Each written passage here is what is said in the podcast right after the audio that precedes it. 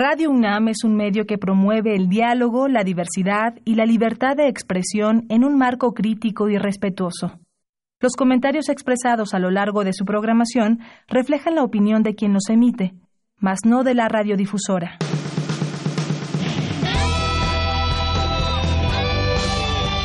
Prisma RU. Relatamos al mundo.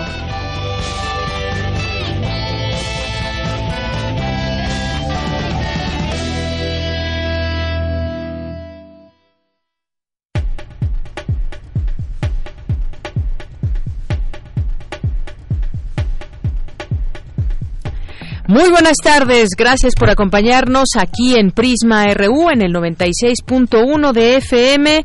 Estamos aquí también y, y en www.radio.unam.mx y es un gusto, como siempre, estar aquí con ustedes al frente de estos micrófonos, llevándoles toda la información universitaria de México y el mundo. Yo soy Deyanira Morán y a nombre de todos mis compañeros, el equipo que hace posible este informativo, los queremos invitar a que nos acompañen, a que escuchen eh, todas y cada una de las secciones que les presentamos hoy y durante toda la semana. Hoy vamos a tener información universitaria, ya es costumbre echar una mirada a lo que sucede en los distintos campus universitarios de nuestro de nuestra universidad. Y vamos a tener hoy también una conversación con Jacobo Dayan, que es director de la cátedra Nelson Mandela. Nos vamos vamos a platicar con él sobre la próxima edición de la cátedra Mandela. Mañana empieza nuevas formas de aproximación desde las artes a la crisis de los derechos humanos en México. Hay eh, ponentes que tienen conocimiento sobre todos estos temas y cómo pasarlo desde las artes y la cultura. Vamos a platicar con él en un momento más. Vamos a tener también aquí en entrevista vía telefónica al doctor Rafael Santana Miranda. Él es especialista en trastornos del sueño y socio fundador de la Clínica del Sueño de la UNAM. Así que si ustedes tienen algún problema relacionado con el sueño, no duermen bien, roncan, son sonámbulos y más, creo que este espacio eh, va a tener respuestas para todos ustedes.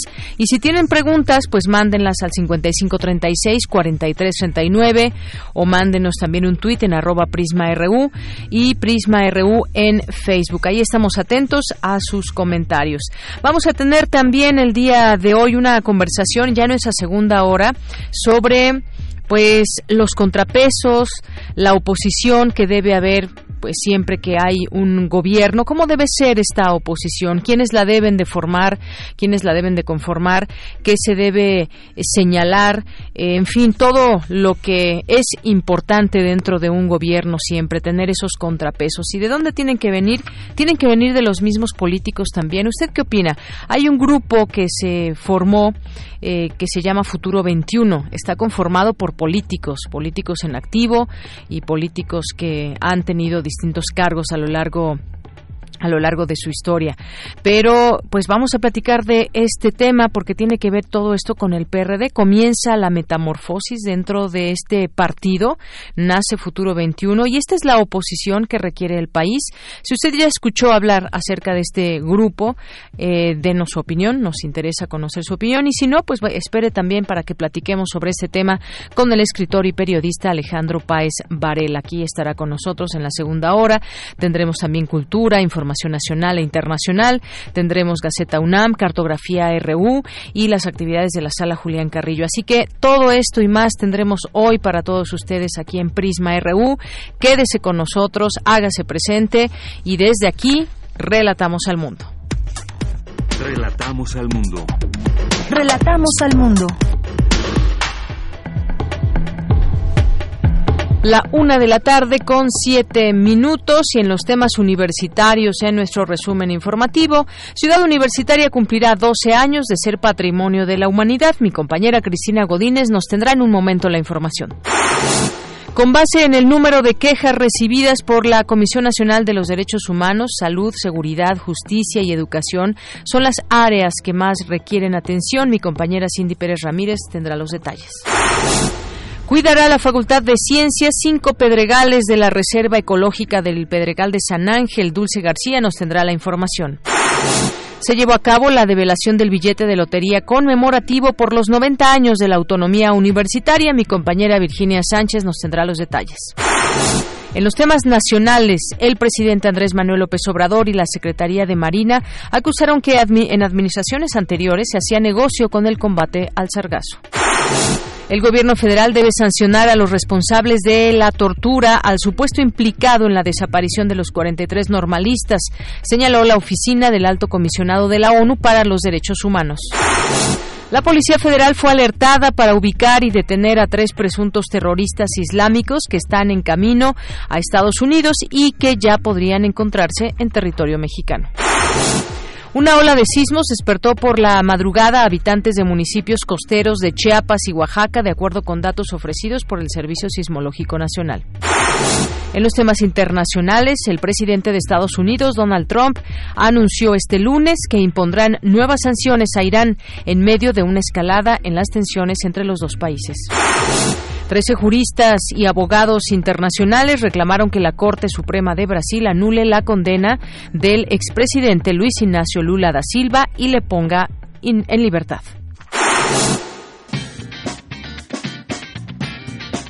Hoy en la UNAM, ¿qué hacer y a dónde ir? Te recomendamos el estreno de la nueva temporada de Gramáticas de la Creación con Laura García. En esta primera emisión conoceremos el proceso creativo del primer actor Héctor Bonilla en los escenarios. No te pierdas el estreno y sintoniza hoy a las 20:30 horas la señal de TV UNAM por el canal 20.1 de televisión abierta.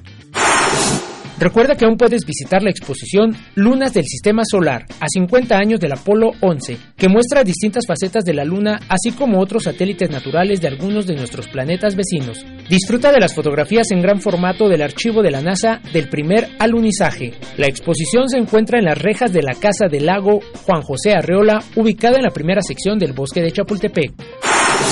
No te puedes perder la transmisión especial de la ceremonia de la edición número 61 de los Premios Ariel 2019. Sintoniza hoy, en punto de las 22 horas, la señal de TV UNAM por el canal 20.1 de televisión abierta.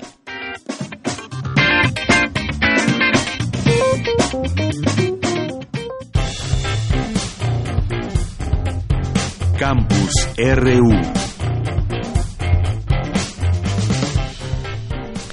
Es la una de la tarde con diez minutos. Entramos a nuestro campus universitario. Develan el billete de, lotería conmemorativo por los 90 años de la autonomía universitaria y de la Facultad de Contaduría y Administración. Mi compañera Virginia Sánchez está en este evento y nos tiene la siguiente información. ¿Qué tal, Vicky? Muy buenas tardes. Hola, ¿qué tal, Leyanira? Muy buenas tardes a ti y al auditorio de Prisma RU. Así, pues este lunes el auditorio Carlos Pérez del Toro de la Facultad de Contaduría y Administración fue la sede para la develación del billete de la Lotería Nacional conmemorativo que estará dedicado para celebrar los 90 años de la autonomía universitaria y los 90 años de esta facultad donde me encuentro de Contaduría y Administración. El acto fue presidido por Fernando Ojeda Villagómez, subsecretario general de Finanzas y Sistemas de la Lotería Nacional, quien resaltó el que este billete, pues dijo, representa la fusión de grandes titanes como es la UNAM y la Lotería Nacional, que este año cumple 249 años, con lo cual pues hace la tercera dependencia de gobierno con más historia. Asimismo hizo un breve recuento histórico de la asistencia pública que ha brindado la Lotería Nacional para realizar precisamente estos programas sociales. Escuchemos.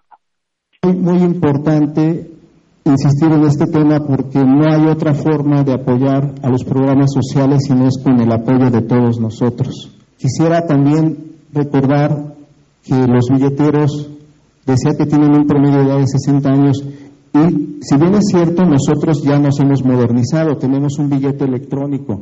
Decía que hay ocho sorteos, eh, independientemente del nombre que a lo mejor les dice o no les dice, lo importante es que son diferentes sentidos y, tratan de trabajar con reconocimiento a íconos en el deporte, íconos en la cultura, íconos en la historia, personajes ilustres, personajes que de alguna manera han dejado tienen que seguir dejando una huella para los que van atrás, para los que vamos en este mundo, en este México que tanto queremos.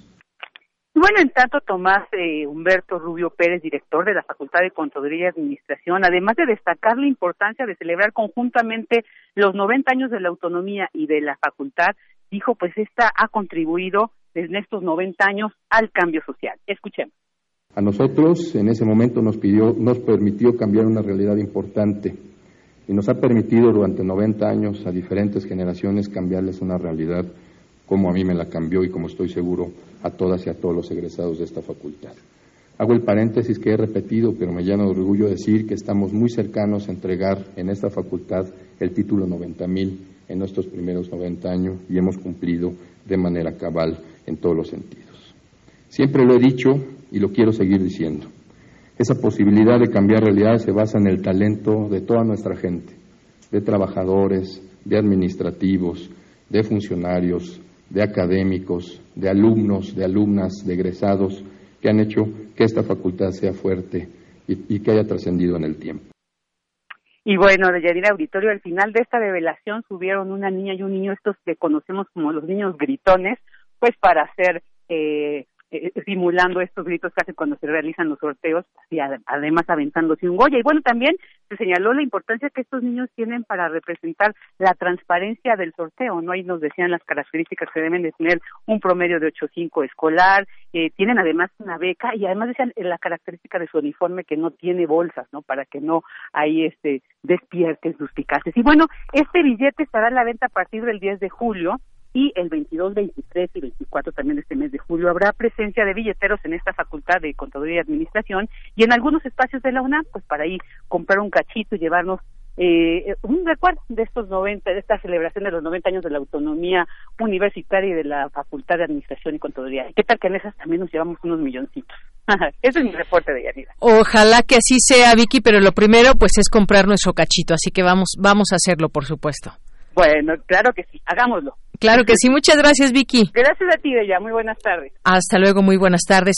Vamos ahora con mi compañera Dulce García. Para poder desarrollar la astronomía de una manera más completa, es necesario combatir la contaminación lumínica, señala el científico José Franco. Adelante, Dulce. Deyanira, muy buenas tardes a ti el auditorio de Prisma RU. En el marco del ciclo de conferencias Grandes Maestros UNAM que se realiza en nuestra casa de estudios, el doctor José Franco, coordinador del programa Arte, Ciencia y Tecnologías de la UNAM y la Secretaría de Cultura, dijo que la astronomía sigue siendo una de las disciplinas más interesantes que hay en cualquier parte del mundo y añadió que prueba de ello es que a lo largo de los 10 años que lleva realizándose la Noche de las Estrellas, se ha tenido a más de 2 millones de asistentes en toda la República, por lo cual es necesario buscarle más espacios. Es muy claro que hay un hambre de conocimiento de todas estas áreas en nuestro país y también es muy claro que la astronomía, a pesar de ser pues una, uno de los oficios más viejos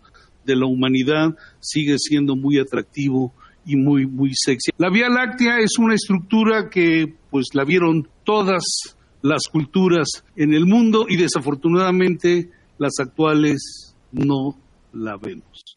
Y no las vemos debido a la contaminación lumínica. Es, una estructura que desafortunadamente es tenue y la luz de la Ciudad de México la luz de cualquiera de las grandes eh, urbes en todo el mundo no permite que podamos ver esta estructura. En su primera intervención en este marco, el doctor José Franco brindó un panorama general de la historia de la astronomía desde las culturas prehispánicas. Para los mayas, eh, la Vía Láctea, dependiendo de la orientación que tuviera, era o una ceiba sagrada que iba del el inframundo hacia el cielo, o era un cocodrilo destrozado cuando estaba eh, en la parte en la parte alta del cielo. Digamos, el cielo que vieron nuestros antepasados es bastante diferente al cielo que vemos ahora, porque simple y sencillamente no podemos ver los objetos. Eh, pero bueno, el, eh, el proceso en el cual los grupos humanos empezaron a conocer el cielo, yo creo que se dio desde el momento mismo que aparecieron los homínidos, esto es, los antecesores del hombre moderno. De Yanir Auditorio de Prisma RU, finalmente el académico agregó que para poder estudiar el universo es necesario darle más importancia a la materia y terminar con obstáculos como lo es el de la contaminación lumínica. Este es el reporte. Muy buenas tardes. Gracias, Dulce. Muy buenas tardes. Vamos ahora con Cindy Pérez Ramírez. Con base en el número de quejas recibidas por la Comisión Nacional de Derechos Humanos, Salud, Seguridad, Justicia y Educación, son las áreas que más requieren atención en el país. Adelante, Cindy. Deyanira, muy buenas tardes. Es un gusto saludarte a ti y a todo el auditorio de Prisma RU. Así lo señaló el presidente de la Comisión Nacional de los Derechos Humanos, Luis Raúl González Pérez, durante la presentación del informe anual de actividades 2018 ante la Suprema Corte de Justicia de la Nación, y es que recalcó que pese a los recursos destinados y acciones implementadas, las autoridades no han podido dar una respuesta pertinente y debida a la sociedad. Durante 2018, un total de 158.960 personas recurrieron a este organismo nacional para buscar apoyo, atención o asesoría. Se recibieron 44.274 escritos, de los cuales, previo análisis y estudio de los mismos, derivaron en la apertura de 25.889 nuevos expedientes, de los cuales 9.002 correspondieron a quejas propiamente dichas. Si agrupáramos las quejas recibidas por sectores, el de salud congregaría el mayor número de quejas durante 2018, con 4.043 casos, seguidos por el de seguridad, con 1.734, el educativo, con 892 y el social, con 328. Durante 2018, este organismo nacional emitió 101 instrumentos recomendatorios que comprendieron 90 recomendaciones ordinarias y ocho recomendaciones por violaciones graves. El Ombudsman Nacional se refirió también al caso Iguala y explicó que el alcance del trabajo que hizo la CNDH estuvo determinado por la falta de información confiable con que contaban las autoridades, así como las negativas y obstáculos que recibió la comisión. Para determinar la existencia de violaciones a los derechos humanos, la CNDH se vio forzada a realizar, en el ámbito de sus atribuciones, la investigación que otras instancias no pudieron o no quisieron llevar a cabo en forma pertinente y debida. La muy grave y lamentable colusión entre autoridades y organizaciones criminales ocasionó la pérdida de la vida de seis personas, lesiones a 42 y la desaparición forzada de 43. Las omisiones y la actuación indolente de varias instancias de procuración e impartición de justicia ocasionó la contaminación y pérdida de evidencias y pruebas, así como el que no se, haya, se hayan agotado múltiples líneas de investigación y el que diversas consignaciones de presuntos responsables hayan sido indebidamente formuladas, lo cual ha ocasionado que varios de ellos no puedan ser juzgados y subsista la impunidad. En los casos que llegan a la emisión de una recomendación, no es inusual que la autoridad proporcione información falsa o incompleta la CNDH, o que busque obstaculizar administrativa u operativamente el desarrollo de la investigación correspondiente, lo cual ocasiona que este organismo nacional tenga que obtener por medios propios la información relevante sobre el caso. Por último, de Yanira, Luis Raúl González Pérez se refirió al tema de la inconstitucionalidad y, bueno, las impugnaciones eh, que puso, como la Ley de Seguridad Interior y la Ley de Ingresos. Hasta aquí el reporte. Muy buenas tardes. Gracias, Cindy. Buenas tardes. Porque tu opinión es importante, síguenos en nuestras redes sociales, en Facebook como Prisma RU y en Twitter como arroba PrismaRU. Queremos escuchar tu voz. Nuestro teléfono en cabina es 55 36 43 39. Continuamos y hablando de derechos humanos, justamente, ¿cómo pueden contribuir las instituciones públicas y privadas dedicadas a la academia, al arte y a la cultura, a la concientización de la crisis humanitaria que se vive en México? Otra pregunta, ¿cómo se podrían articular los esfuerzos de concientización de distintos actores, como artistas, organizaciones de la sociedad civil, víctimas y las instituciones públicas y privadas dedicadas, dedicadas al arte y a la cultura? Bueno, pues pues estas son parte de las preguntas que se harán los investigadores y artistas que participarán en las mesas del Coloquio Internacional Articulaciones, Derechos Humanos en la Cultura y las Artes que organiza la Cátedra Nelson Mandela en Derechos Humanos en las Artes. Para hablar de este tema ya está en la línea telefónica, le agradezco mucho, nos tome esta llamada, a Jacobo Dayan, director de esta cátedra, Cátedra Nelson Mandela. Jacobo, ¿cómo estás? Muy buenas tardes. ¿Qué tal? Buenas tardes, Deyanira.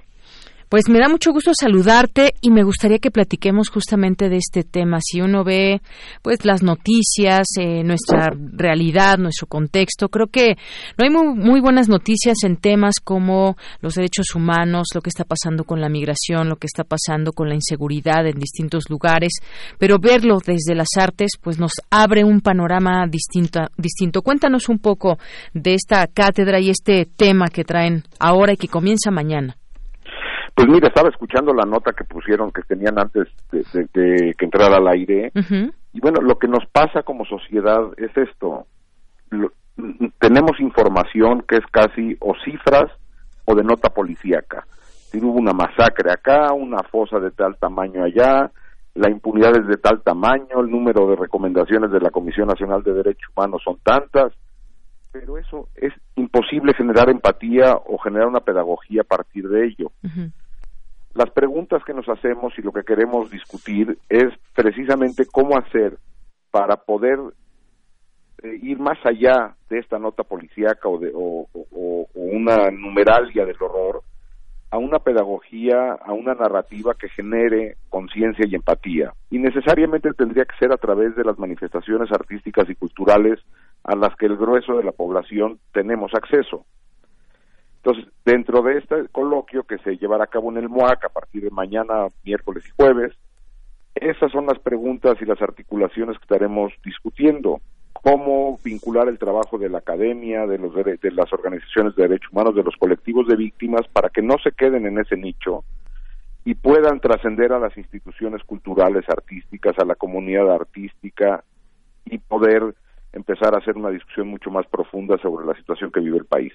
Así es, en algún momento lo decías, México carece de una narrativa que haga comprensible para el gran público esta crisis humanitaria que afecta el país, una narrativa que nos haga voltear a ver este problema con seriedad, pero sobre todo también con, con empatía, diría yo, eh, Jacobo, con empatía y con ganas de, de poder hacer algo también desde nuestra trinchera. Por supuesto, incluso pues parte del el, grupo de organizaciones de la UNAM, de instituciones de la UNAM convocantes, muestra esta multidisciplinariedad que es necesaria. Está la Cátedra Mandela, el MUAC, el Instituto de Investigaciones Jurídicas de la UNAM y el Programa Universitario de Derechos Humanos. vincular las instituciones artísticas con el, eh, las instituciones duras de derechos humanos porque si no es a través de la cultura y el arte va a ser muy difícil, prácticamente imposible generar esta empatía que es necesaria y este conocimiento que es necesario para poder empezar a darle vuelta a la situación de violencia que vive nuestro país. Ahí están las encuestas, que son un poco de horror. Eh, más de la mitad de los mexicanos están a favor de la tortura. Ahora con el tema de los migrantes vemos encuestas donde un porcentaje altísimo, 60-70% de las y los mexicanos rechazan discurso de odio contra el migrante. Bueno, pues necesitamos entender lo que está pasando ahí antes de tomar decisiones. Así es, todos los días, bien decías también, estamos escuchando noticias en los distintos medios de comunicación de lo que sucede, eh, fosas, homicidios y demás, pero pues hay que generar una respuesta social que nos comprometa, que sea solidaria, que no se nos haga costumbre el que escuchemos este tipo de noticias y lo, las sintamos muy lejanas y que esto nunca me va a pasar a mí, eso sucede en otros estados, esto no me va a suceder a mí, en fin, hay una serie de situaciones que hay que discutir. A mí me gustaría que nos platicaras también quiénes van a, participar en estas, en estas actividades, en estas pláticas. Bueno, eh, viene gente de fuera, viene gente de Colombia, de Argentina, de los Estados Unidos, de Europa, gente que, que trabaja y ha trabajado estos vínculos y expertas y expertos mexicanos. Hay varias mesas que empiezan, repito, mañana a las 10 de la mañana en el MOAC, donde hay, una, hay mesas, por ejemplo, de la academia, de los colectivos de víctimas, de las organizaciones de derechos humanos, de la comunidad artística, una mesa dedicada a la memorialización, también ahí tenemos muchas broncas eh, pudiendo generar eh, herramientas o, modelos de memoria y verdad que sean efectivos. Entonces, hay un menú muy amplio de expertas, expertos desde distintos ámbitos que van desde las instituciones hasta el artista para poder eh, discutir esos temas. Desde la academia, desde los artistas, periodistas también, y bueno, pues todo esto que debe ser discutido desde estos distintos ámbitos y que este coloquio pues nos lleve a reflexionar justamente sobre esa manera de generar la difusión que, eh, que requiere este problema y que nos vincule también además a todos, porque cada uno eh, pues en la academia, en el periodismo se está haciendo pues el trabajo propio, pero cómo nos vinculamos, esa puede ser una una buena eh, discusión para estos estos días dentro del coloquio, Jacobo. Sí, por supuesto, la intención es iniciar esta discusión que requiere una articulación muy profunda. Países que vivieron niveles de violencia como los mexicanos eh, utilizaron herramientas de este tipo, pero incluso en la cultura muy popular. En Argentina hubo telenovelas, por ejemplo, eh, vinculadas al tema de la desaparición, muchas películas de, ficción. En México tenemos trabajo hecho, pero es un trabajo sobre todo en documentales, es decir, se sigue quedando en un nicho muy pequeño y lo que es más masivo incluso puede eh, rozar en la apología de la violencia, las narcoseries o los narcocorridos. Bueno, pues tendremos, tenemos que dar la vuelta y pensar cómo vincularnos. Así es. Y se está además, la, la gran pregunta también sería, ¿se está comunicando bien? ¿Se está comunicando bien la realidad? Pues yo creo que no, yo creo que nos estamos quedando en la nota policíaca un poco por falta de narrativa y un poco por falta de espacios. Y además, bueno, tenemos los canales tradicionales de comunicación, pero también hay una serie de eh, formas de comunicar y de expresar sobre todo lo que nos acontece, que forma parte también de todo este cotidiano. No solamente eh, debe existir algún canal o un canal solamente. Sí, tienen que ser múltiples. O sea, no hay un plan eh, formal. estas construcciones de memoria y verdad son construcciones caóticas donde todo mundo deberíamos estar participando. Y hay, hay instituciones que lo han hecho como parte de su agenda central, el MUAC, el Museo Universitario de Arte Contemporáneo es uno de ellos, digo, hoy, hoy tan solo tiene dos exhibiciones vinculadas a la violencia, la de Ai Weiwei, que probablemente es la que más atención ha generado, pero por ejemplo hay una pieza de Luz María Sánchez, eh, una, una, pieza sonora en la exhibición permanente del MUAC, se, inaugurará otra de Fritzia Irizar en estos días. y por ejemplo, el MUAC es una institución que ha estado permanentemente abordando estos temas. Y bueno, pues tendríamos que replicarlo esto en todo el país, diría yo. Claro, esa pieza sonora en específico que hace esa alusión donde uno, uno puede entrar a esta sala, eh, cerrar los ojos y estar escuchando todo lo que sucede cuando las familias van a buscar a sus familiares en fosas, en fosas clandestinas. Y todo esto nos, nos mueve. Es una pieza muy, muy potente. Y como desde distintas manifestaciones artísticas, se, tiene que eh, tenemos que estar discutiendo y trayendo a la mesa esto porque si no lo que tendremos es una sociedad anestesiada ante lo que ocurre y lo único que generan las notas es más temor. Así porque no hay narrativa. Hay un impacto mediático muy fuerte, muy potente, pero pues es el correcto, decías tú, me puedo adelantar que no, pero hay que discutirlo y hay que seguirlo platicando. Así que, bueno, esta cátedra empieza el día de mañana, ese coloquio del 25 al 27 de junio, ahí en el Museo Universitario de Arte Contemporáneo. ¿A partir de qué hora, Jacobo? Los tres días arrancamos a las 10 de la mañana, es entrada libre, no es no son mesas para especialistas, esto está abierto al público en general, ahí en el MOAC, entrada libre, pueden consultar el programa en la página del MOAC. Así es, acudan por favor, esa es una invitación que les hacemos desde aquí, desde estos micrófonos y bueno, pues evidentemente en esta relación con, eh, con pues todas las, las entidades de nuestra universidad. Jacobo Dayan, muchísimas gracias por invitarnos. No, no, gracias a ustedes y por allá nos vemos. Claro que sí, muy buenas tardes. bueno, fue Jacobo Dayan, director de la Cátedra Nelson Mandela, y pues ya escucharon, es entrada libre. Les hacemos desde aquí la invitación a partir de las 10 de la mañana, de mañana 25 al 27 de junio, ahí en el MOAC, en el Centro Cultural Universitario. Pueden entrar a la página del MOAC y ver todo el programa.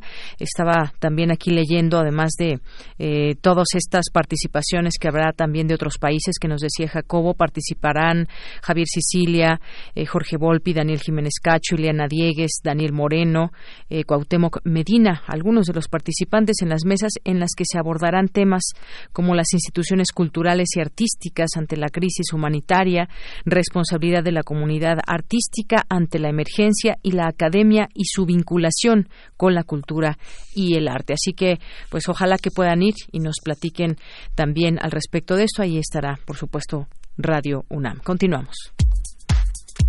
Tu opinión es muy importante. Escríbenos al correo electrónico prisma.radiounam@gmail.com. Queremos escuchar tu voz. Nuestro teléfono en cabina es 55 36 43 39.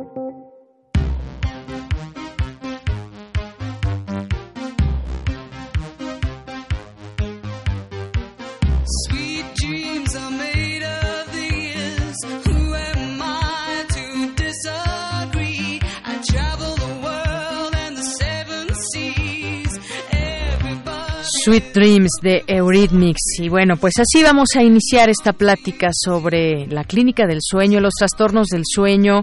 Ya está en la línea telefónica, le agradezco mucho, nos toma esta llamada el doctor Rafael Santana Miranda, que es especialista en trastornos del sueño y es socio fundador de la clínica del sueño de la UNAM. ¿Qué tal, doctor? Muy buenas tardes, bienvenido a este espacio Prisma RU de Radio UNAM. Un placer, muchas gracias, un saludo a todo tu auditorio. Y doctor, pues todos en algún momento, quien diga que no, pues yo creo que no podríamos creerle, todos en algún momento hemos tenido problemas para conciliar el sueño, ya sea por alguna preocupación, por alguna emoción o simplemente porque preferimos estar haciendo otras cosas por la noche, leer, ver televisión, estar en el teléfono y se nos pasa hasta la madrugada, pero pues hay trastornos que ya llaman la atención y que deben ser tratados. Es, por ejemplo, caminar dormidos por la noche, eh, tener algún tipo de problema, problema como roncar intensamente, porque ya estamos perjudicando al otro y a nosotros mismos. ¿Cuáles son los principales trastornos del sueño, doctor? Bueno, en la actualidad estamos sufriendo de, de, diversos problemas. Yo creo que si le damos problemas de importancia en población general, pues el síndrome de sueño insuficiente es algo de llamar la atención. Es decir, no estamos durmiendo la cantidad de sueño que deberíamos. Existen eh, trastornos específicos de los cuales son eh, los más frecuentes que acuden a la clínica de trastornos del sueño. Tenemos, por ejemplo, el síndrome de apnea hipopnea obstructiva del sueño. Tenemos eh, muchas causas de insomnio. Yo creo que pensar que insomnio tiene una causa es el primer error. El insomnio mm, puede ser secundario a múltiples factores. Desde, desde tener eh, un problema de primario en el sentido de no haberse desarrollado adecuadamente nuestro sistema y eso propiciar que, que el sueño sea eh, que no tenga las características este normales y provoque mayor cantidad de despertares. Ahora bien, eh, doctor, eh, ¿cuántas horas debemos de dormir? Mucha gente dice, bueno, sabemos que las horas para dormir deben ser entre ocho horas más o menos para un adulto, diez a los niños, pero hay personas que duermen cinco, cuatro, seis horas. Eh, ¿Cuál es el ideal para dormir todos los días? ¿Cuántas horas? Bueno, existen ciertos rangos por los grupos de edad.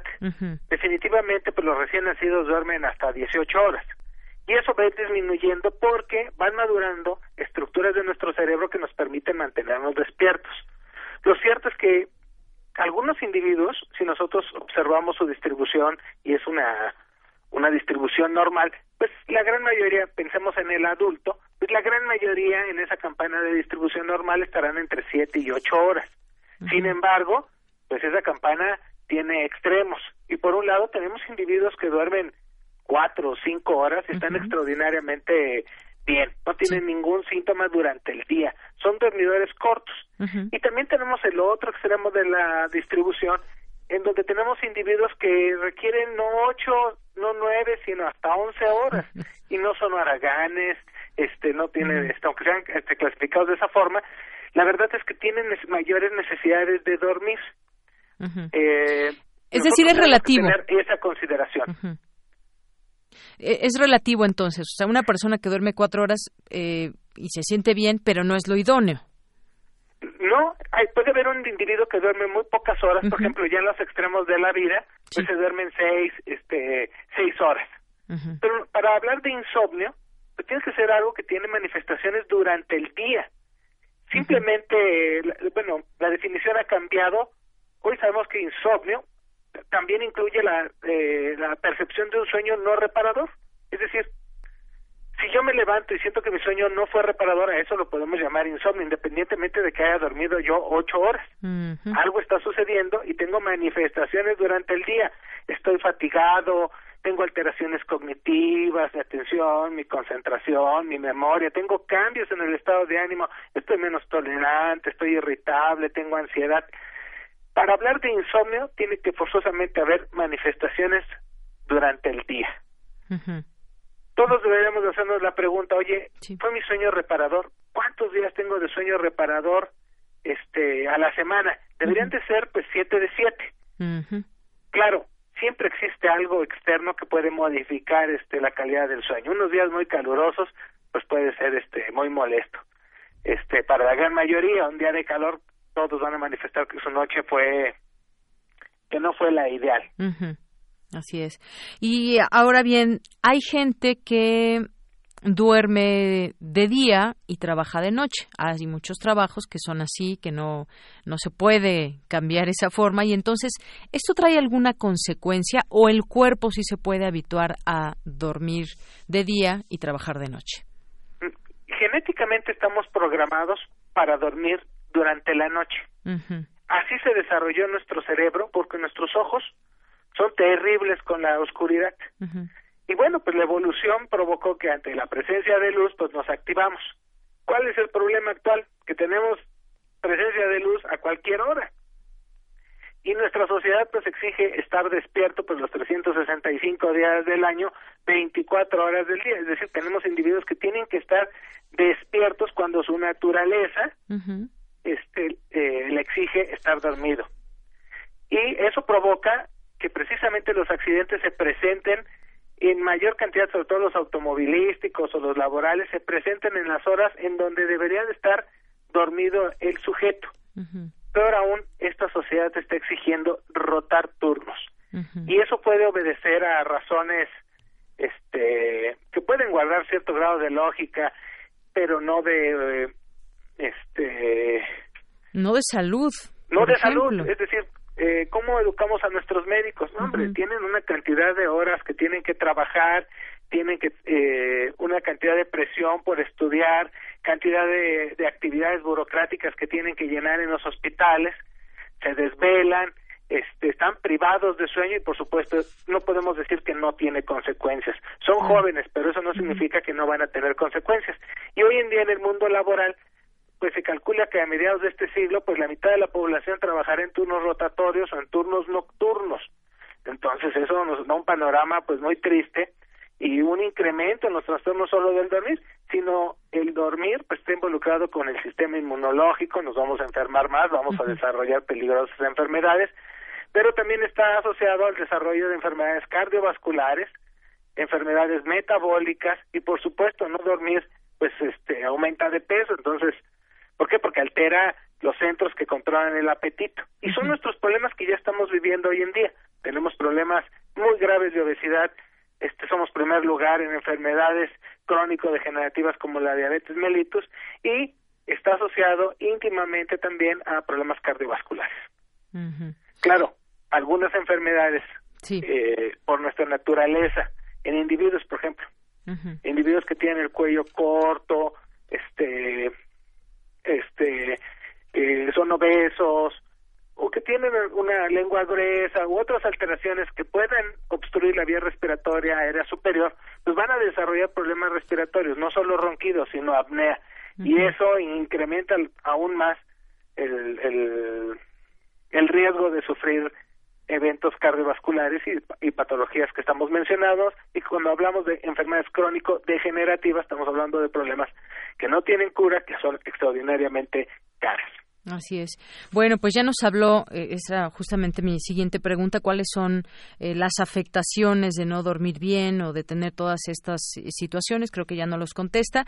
Y en todo caso, pues me hizo usted pensar en doctores, los hospitales no pueden descansar toda la noche, siempre hay doctores, enfermeros y demás de guardia, están los choferes y nos vamos en una carretera, pues vemos que nunca dejan de pasar automóviles, muchas veces camiones de carga y lo que decía, los choferes pues a veces les ha ganado el sueño, están los veladores, vigilantes, en muchas, muchas empresas no se puede dejar de eh, trabajar de noche. Quizás, quizás se debería pagar más ese trabajo, ¿no, doctor? Yo creo que necesitamos más que eso, o sea, este porque va de por medio de la salud. Es un problema severo, porque fíjate que los accidentes automovilísticos en general van en una tendencia en la disminución y ha ayudado mucho a la tecnología pero los accidentes automovilísticos que están ligados a, a, que el individuo se quedó dormido, esos van en un incremento. Es decir, este, y generalmente pues son los operadores de, de ¿cómo se llama? De los camiones, de carga. y eso va trayendo muchos problemas porque tienen que mantener despiertos. Y tal vez nosotros para mejorar nuestro estado de alerta nos tomamos un café, pero eso no es suficiente para un operador que tiene que hacer unas jornadas terriblemente este largas de tiempo.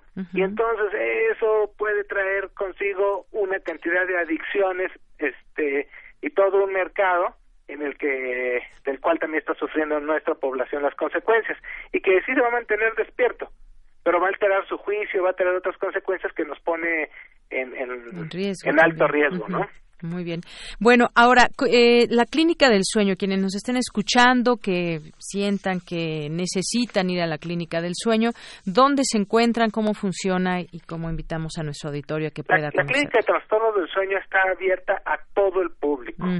Atendemos a todos los grupos de edad.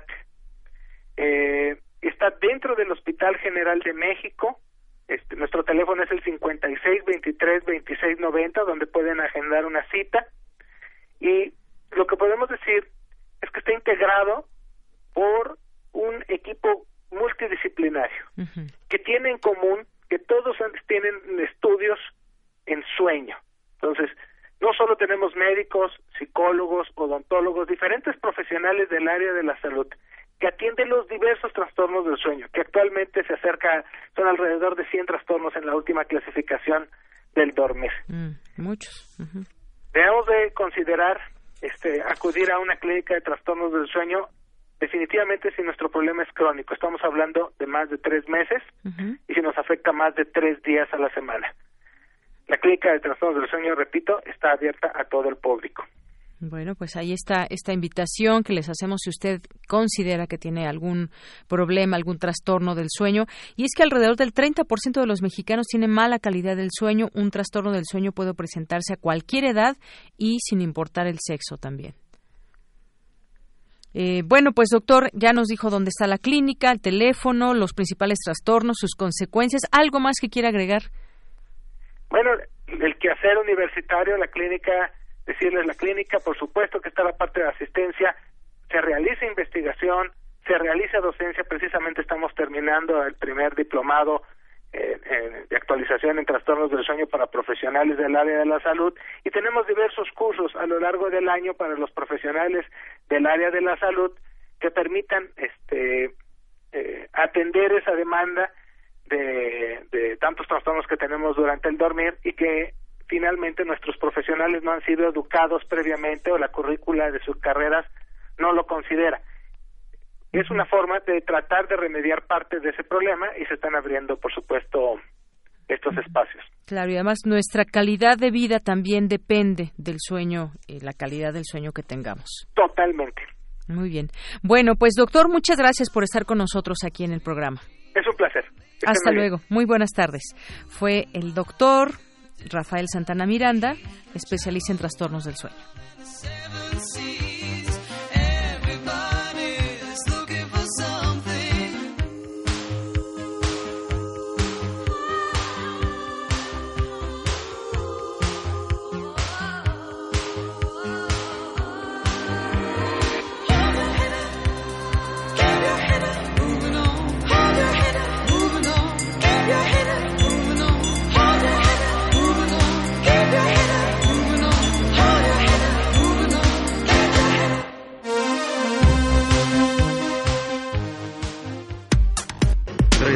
Relatamos al mundo. Relatamos al mundo.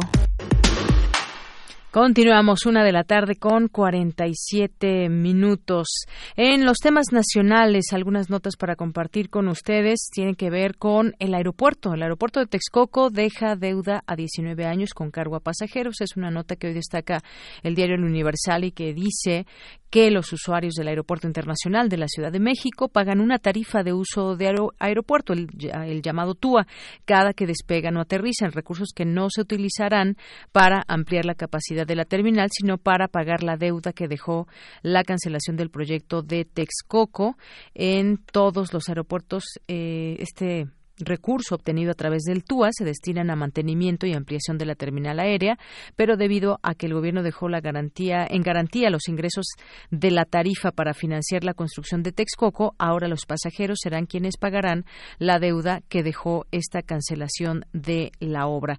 Es una nota que tiene que ver con este dinero y esta deuda que se que se deja. En otro tema y seguimos con aeropuertos, un juez niega segunda suspensión definitiva contra Aeropuerto de Santa Lucía en el Estado de México y pues eh, obra que permanece frenada debido a que subsisten otras medidas que así lo ordenaron. Luego de la realización de una inspección judicial en el terreno donde el gobierno federal planea construir el Aeropuerto Internacional de Santa Lucía el juez cuarto de distrito en el Estado de México decidió negar la suspensión definitiva, pues hasta el momento no se ha iniciado ninguna obra en el lugar. Esta es la segunda ocasión que el juez cuarto de distrito en la entidad niega la suspensión definitiva al colectivo No Más Derroches, que ha tramitado 147 amparos contra la cancelación del nuevo aeropuerto internacional de México, que se construirá en Texcoco, Estado de México. Sin embargo, eso no quiere decir que el gobierno ya tiene vía libre para iniciar la construcción en la base aérea militar de Santa Lucía, pues además de que persisten otras suspensiones provisionales, este lunes el mismo juez cuarto de distrito y su homólogo el juez octavo de distrito, ambos del Estado de México, concedieron la suspensión definitiva solicitada por el colectivo en dos expedientes diferentes. Los efectos de estas dos suspensiones aún no han sido precisados por los juzgadores. Bueno, parte del tema que tiene que ver con los aeropuertos. Y en otros temas de comunicaciones, a final de cuentas, los trenes. Aumenta el robo a trenes, crece 32.9% en un trimestre. También estos robos a los transportes de carga también han subido y dice que durante los primeros tres meses de este año el robo vía a vía y vandalismo a tren ha registrado crecimientos de 32.97% y 20.6% respectivamente con relación al último trimestre de 2018. Así lo dio a conocer la Agencia Reguladora del Transporte Ferroviario de la Secretaría de Comunicaciones y Transportes. Bueno, pues es parte de este de este tema y el asunto de los migrantes también con más de 26 mil miembros de Fuerzas Armadas y Guardia Nacional. México frena a migrantes. El secretario de la Defensa, Luis Crescencio Sandoval, informó que al menos 26 mil elementos de las Fuerzas Armadas y la Guardia Nacional fueron desplegados como parte de la estrategia para disminuir la migración hacia Estados Unidos, los cuales tienen la instrucción de detener a los migrantes y ponerlos a disposición del Instituto Nacional de Migración.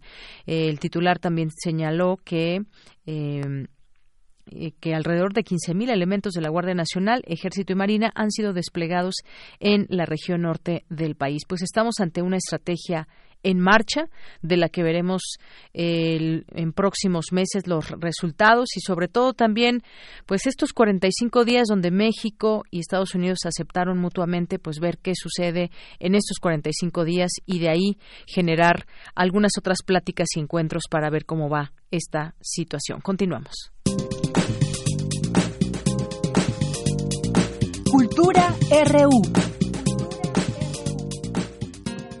Amigos de Prisma RU, me da mucho gusto saludarlos. Gracias por seguir en sintonía del 96.1 de FM. Saludos a ustedes y también a quienes nos escuchan a través de Internet. Hoy en nuestra sección de cultura hablaremos con Cristina Rivera Garza. Ella es escritora, actualmente es profesora distinguida de estudios hispánicos y escritura creativa en la Universidad de Houston. Entre sus novelas se distinguen Nadie me verá llorar y La muerte me da, ambas ganadoras del Premio Internacional Sor Juana Phil en 2001 y 2009 respectivamente. Y esta tarde nos enlazamos con ella hasta Houston para hablar de El mal de la taiga. Cristina Rivera, bienvenida a este espacio. Cuéntanos por favor cómo surge este proyecto editorial. Pues mira, el libro fue publicado ya hace algunos años, hace unos siete, ocho años por Editorial Tusquets, eh, y apenas el año pasado se tradujo al inglés con muy buenos resultados. El libro ahorita está de finalista en un premio muy interesante que es el Shirley Jackson Award, que se da para y aquí estoy citando de memoria libros uh, de horror, de suspenso psicológico y de lo fantástico oscuro. Todavía no sabemos los resultados finales, pero el simple hecho de que esté considerado en esta lista a mí me sorprendió muy gratamente porque el libro en su momento no fue leído así. Uh, y ahora, bueno, después de estos buenos resultados en inglés, decidimos que este sería un buen momento de hacer una reedición en español, pues esperando, claro, nuevos ojos, nuevas lecturas eh, nuevas maneras de entrarle a este mundo del mal de la taiga. Excelente, sin duda un gran logro. Cristina, en esta novela realizas una analogía con los cuentos de hadas. Precisamente no lo es, pero sí hay magia, hay un bosque y sobre todo hay un hilo conductor, la lejanía. ¿Qué reto representó en su momento para ti la creación de la historia que además juega, juega con la psique de quien lo lee? Pues eh, eh, creo que tienes toda la razón. Uno de los, de los grandes puntos que me interesaba, una intriga de hecho, con la que creo que inició todo este libro, tenía que ver con la posibilidad o no que tenemos de realmente reportar acerca de un mundo que no nos resulta de nada familiar. Cuando nos vamos alejando, nos alejamos de las cosas que conocemos y de las maneras en cómo vemos y cómo percibimos esas cosas que conocemos. Cuando cruzamos ciertas líneas, yo creo que no solo se trata de que las cosas nos parecen extrañas, sino de que eh, eh, nuestras herramientas, nuestras percepciones, nuestros sentidos, pues tienen que acostumbrarse, tienen que recrearse para poder captar estos nuevos mundos. Por eso a mí me resultó muy importante ahí la figura del bosque eh, y su conexión con los cuentos de hadas, porque para poder acercarse a lo que es radicalmente distinto, pues sí sirve el agarrarse de un ancla, de algo que nos resulta familiar a todos. Y, y creo que el cuento de hadas es un poco eso, es una narrativa que incluso si no los hemos leído personalmente, pues los hemos oído, hemos ido al cine, estamos familiarizados con su manera de contar y ver el mundo. Entonces aquí, eh, de las decisiones que fui tomando para poder abarcar el mundo de esta taiga lejana, pues fue a través, entre otras cosas, de, de la figura del cuento de hadas, aunque habría que decir que el bosque que estos personajes van atravesando, pues no solo es el bosque encantado de los cuentos, sino también este bosque eh, descomunal, donde hay usura, donde hay explotación, el bosque donde hay signos también del fin del mundo, un bosque distópico que en mucho se parece, por supuesto, al mundo en el que vivimos hoy. Cristina Rivera, naciste en Tamaulipas, eres norteña y actualmente radicas en Houston. Eh, no hay nada más gratificante que conocer a los escritores, a las escritoras, conocer aquellas mentes creadoras a las que estamos leyendo o a las que podemos empezar a leer. Me gustaría saber qué piensas eh, de la lejanía, que puede ser tanto física como emocional también. Fíjate qué interesante lo que dices. A veces no es del todo eh, afortunado conocer a los autores de los libros que uno les gusta, por cierto, ¿eh? Me ha pasado un par de veces y, a veces pienso que es mejor quedarse nada más con los libros, pero asumiendo que en este que este caso es distinto este ojalá que así lo sea el estar eh, yo he estado viviendo mucho tiempo lejos de México pero nunca me he sentido lejos del país y yo creo que se debe sobre todo a que bueno mira en Estados Unidos se encuentra la segunda ciudad mexicana más grande que es Los Ángeles. En Estados Unidos eh, hay 50 entre 50 y 60 millones de hispanohablantes y un gran porcentaje de ellos son mexicanos. Y como fuerza de trabajo como fuerza cultural pues el país está siendo transformado radicalmente por, por, por la virtud de los números para empezar, ¿no?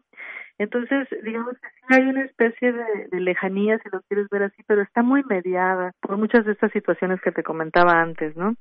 Yo creo que lo que me intrigó en este momento no es tanto, digo, para el mal de la taiga, no es tanto la lejanía física, sino esta intriga de cómo le hacemos, cómo decimos que conocemos algo. Siempre el, el punto más lejano siempre es como saltar de uno mismo y meterse en la experiencia de otra persona o de otra entidad o de digamos, de otra especie. Yo creo que para eso nos ayuda fundamentalmente el arte, entre ellos la escritura, pero siempre es un salto de, de un gran riesgo, siempre es un salto, este, pues casi mortal, ¿no? Así es. A mí este libro me llama la atención desde el preámbulo. Tenemos la historia de dos mujeres, una de ellas es detective, la otra abandona a su marido y bueno, esto llama la atención. ¿Por qué lo abandonó? ¿Realmente lo abandonó? Digo, porque es fácil juzgar si lo vemos desde un ángulo, digamos, tradicional o cultural, pero conforme vamos avanzando en la lectura, eh, vamos descubriendo algunas cosas turbias, digamos también situaciones oscuras. Claro, eh, bueno, yo creo que sí, es importante la presencia de, esta mujer que va huyendo. Finalmente hay una agencia, ¿no? Que le permite a ella que la propele en este recorrido. A veces se dice ahí es el amor, pero a veces es algo que queda todavía más allá del amor, ¿no? Y está la, la presencia de la otra mujer, ¿no? Que, que es la detective que acepta un contrato económico para atravesar todo este territorio pero que realmente también está consecuentando deseos muy personales y muy propios. Y para mí sí es importante que estos dos personajes sean mujeres, que los personajes masculinos ocupen los, los lugares que ocupen, porque porque hay que complejizar, creo yo, la experiencia de los seres humanos, hombres y mujeres, la experiencia que tiene que ver con sus deseos más básicos y la capacidad que pueden tener o no de enfrentar miedos que también son básicos. Por supuesto, totalmente de acuerdo. Y bueno, enfocándonos un poco en el género literario de El mal de la taiga, eh, ¿qué opina Cristina Rivera del estado actual de la literatura de horror, eh, la literatura de terror, suspenso? ¿Cómo ves el panorama actual de este género? Fíjate que es muy interesante. Yo creo que por mucho tiempo, sobre todo en México, no sé si en Latinoamérica en general, hubo una especie de desdén, ¿no? Desde lo que era considerado como alta literatura o literatura de, de veras y lo que fue denominado por mucho tiempo unos distintos subgéneros dentro de lo que entraba uh, pues la literatura de horror, los libros de horror, los romances, las novelas de detectives, la novela negra. Y creo que, que por fortuna estamos entrando en una discusión en que estos géneros son tratados como tales, como géneros, y no como subgéneros o como aprendices de otra cosa. Eh, libros importantes que se están produciendo hoy tienen mucho que ver, tienen mucho que decirnos del mundo de la ciencia ficción el mundo del horror, cosas como las que hace Mariana Enríquez o cosas como las que hace Samantha Shevlin y muchos otros autores creo que son vueltas de tuerca, recreaciones, experimentaciones, exploraciones de estos, de, de una nueva relación no tan vertical y no tan jerárquica entre estos distintos géneros literarios. Muy bien, Cristina Rivera, pues muchísimas gracias por tomar la llamada. Por supuesto, recomendamos que lean El mal de la taiga a través de literatura Random House y también los invitamos a que sigan tu trabajo, sobre todo en Blogspot, ¿verdad? Así es. Y a través de Twitter con uh, arroba Rivera Garza. Y si tienen chance, a veces pongo anuncios por ahí por Facebook si les interesa. Muchísimas gracias, Cristina Rivera, por tomar la llamada para Prisma RU. A ti y a tu público, muchísimas gracias. Ojalá que disfruten El Mal de la Taiga. Escuchamos un poco de lo que va este libro, El Mal de la Taiga, bastante interesante. Ahí se los dejamos, también como una lectura podría ser de vacaciones. Por hoy me despido y les deseo que tengan una excelente tarde y los invito a que sigan en sintonía porque todavía tenemos más información.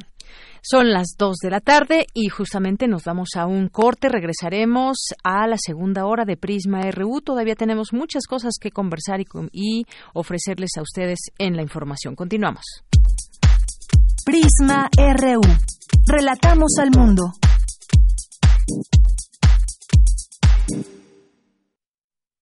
Hola, soy Karen Villeda. Soy Homero Aridgis y estoy en descargacultura.unam en voz de Luis Armenta Malpica, poeta y traductor mexicano, quien comparte su obra en descargacultura.unam. El vino es otra herida inflamatoria para que el hombre sepa de la muerte. Sin embargo, cuando empiezo a morirme, Dios hace mucho ruido y me despierta. Nuevas formas de escuchar. Descargacultura.unam va conmigo. En 30 años, el mal manejo de los recursos naturales ha acabado con el 26% de nuestros bosques. Tan solo entre 2010 y 2015 perdimos 91 mil hectáreas de bosques cada año. La ventaja es que ahora con la nueva Ley General de Desarrollo Forestal Sustentable se cuidarán mucho más y mejor nuestros bosques y selvas. Algunos beneficios son que se le pagará a los propietarios de los bosques para cuidarlos y conservarlos. ¿Y de quién creen que fue esta propuesta? Sí, del Partido Verde.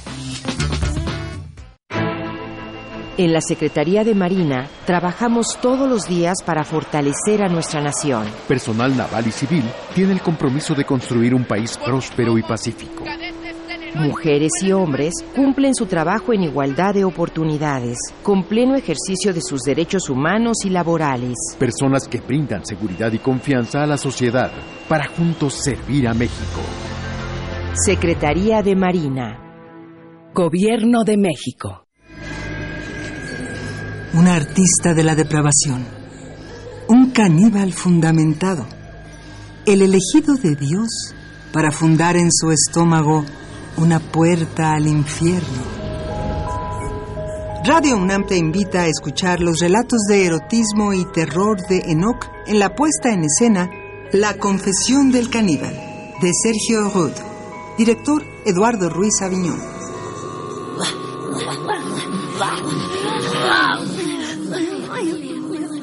Todos los martes de junio a las 20 horas en la sala Julián Carrillo de Radio UNAM. Adolfo Prieto 133, Colonia del Valle, cerca del Metrobús Amores. Entrada libre. Comer o ser comido. Esa es la cuestión. Radio UNAM, experiencia sonora.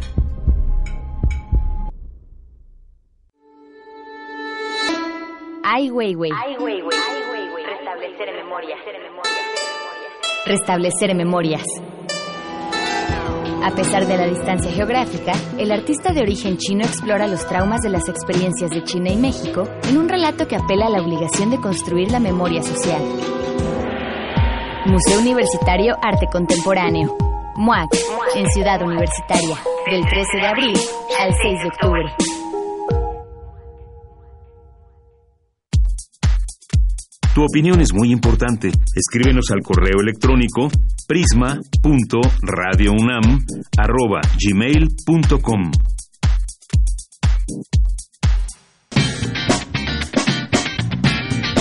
Mañana en la UNAM, ¿qué hacer y a dónde ir?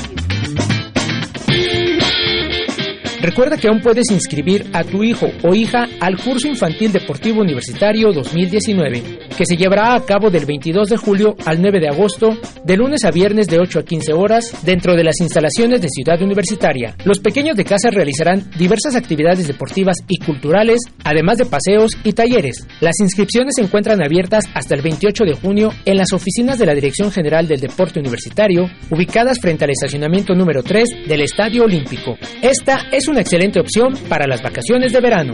Consulta los detalles en www.deporte.unam.mx. Te recomendamos la exposición Vínculos Invisibles, Polinizadores y Biodiversidad, donde descubrirás todo lo relacionado con la actividad que realizan los insectos para lograr el proceso de polinización, el cual está siendo afectado debido a la alteración y pérdida de su ambiente, enfermedades, cambios de clima, entre otros. Esta exposición se encuentra disponible hasta el mes de septiembre en el Universum, Museo de las Ciencias. No te puedes perder la función de los constituyentes, documental que retrata uno de los acontecimientos históricos más importantes para nuestro país, la elección de un grupo de hombres encargados de restablecer el orden jurídico en 1916. Dichos hombres hoy son conocidos como los constituyentes. Este largometraje, bajo la influencia del drama teatral, evoca la batalla que condujo a la promulgación de la Constitución mexicana de 1917. Asista a la función mañana 25 de junio a las 17 horas en el Cinematógrafo del Chopo. La entrada general es de 40 pesos. Para Prisma RU, Daniel Olivares.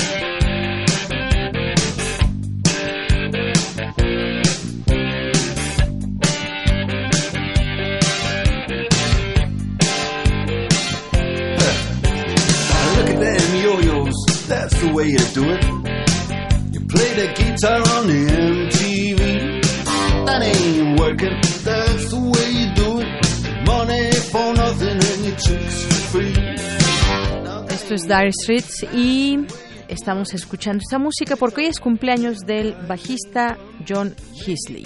Y con esto, pues le mandamos también saludos a todas las personas que continúan con nosotros en esta frecuencia de 96.1 de FM y en www.radio.unam.mx. Gracias por estar ahí y hacerse presentes a través de alguna de las vías de comunicación que tenemos con todos ustedes. Eh, le mandamos muchos saludos a Gerardo A. Contreras, le mandamos saludos a Abimael Hernández, que nos comparte un texto de la UNESCO sobre la cultura y su impacto en el desarrollo de la sociedad.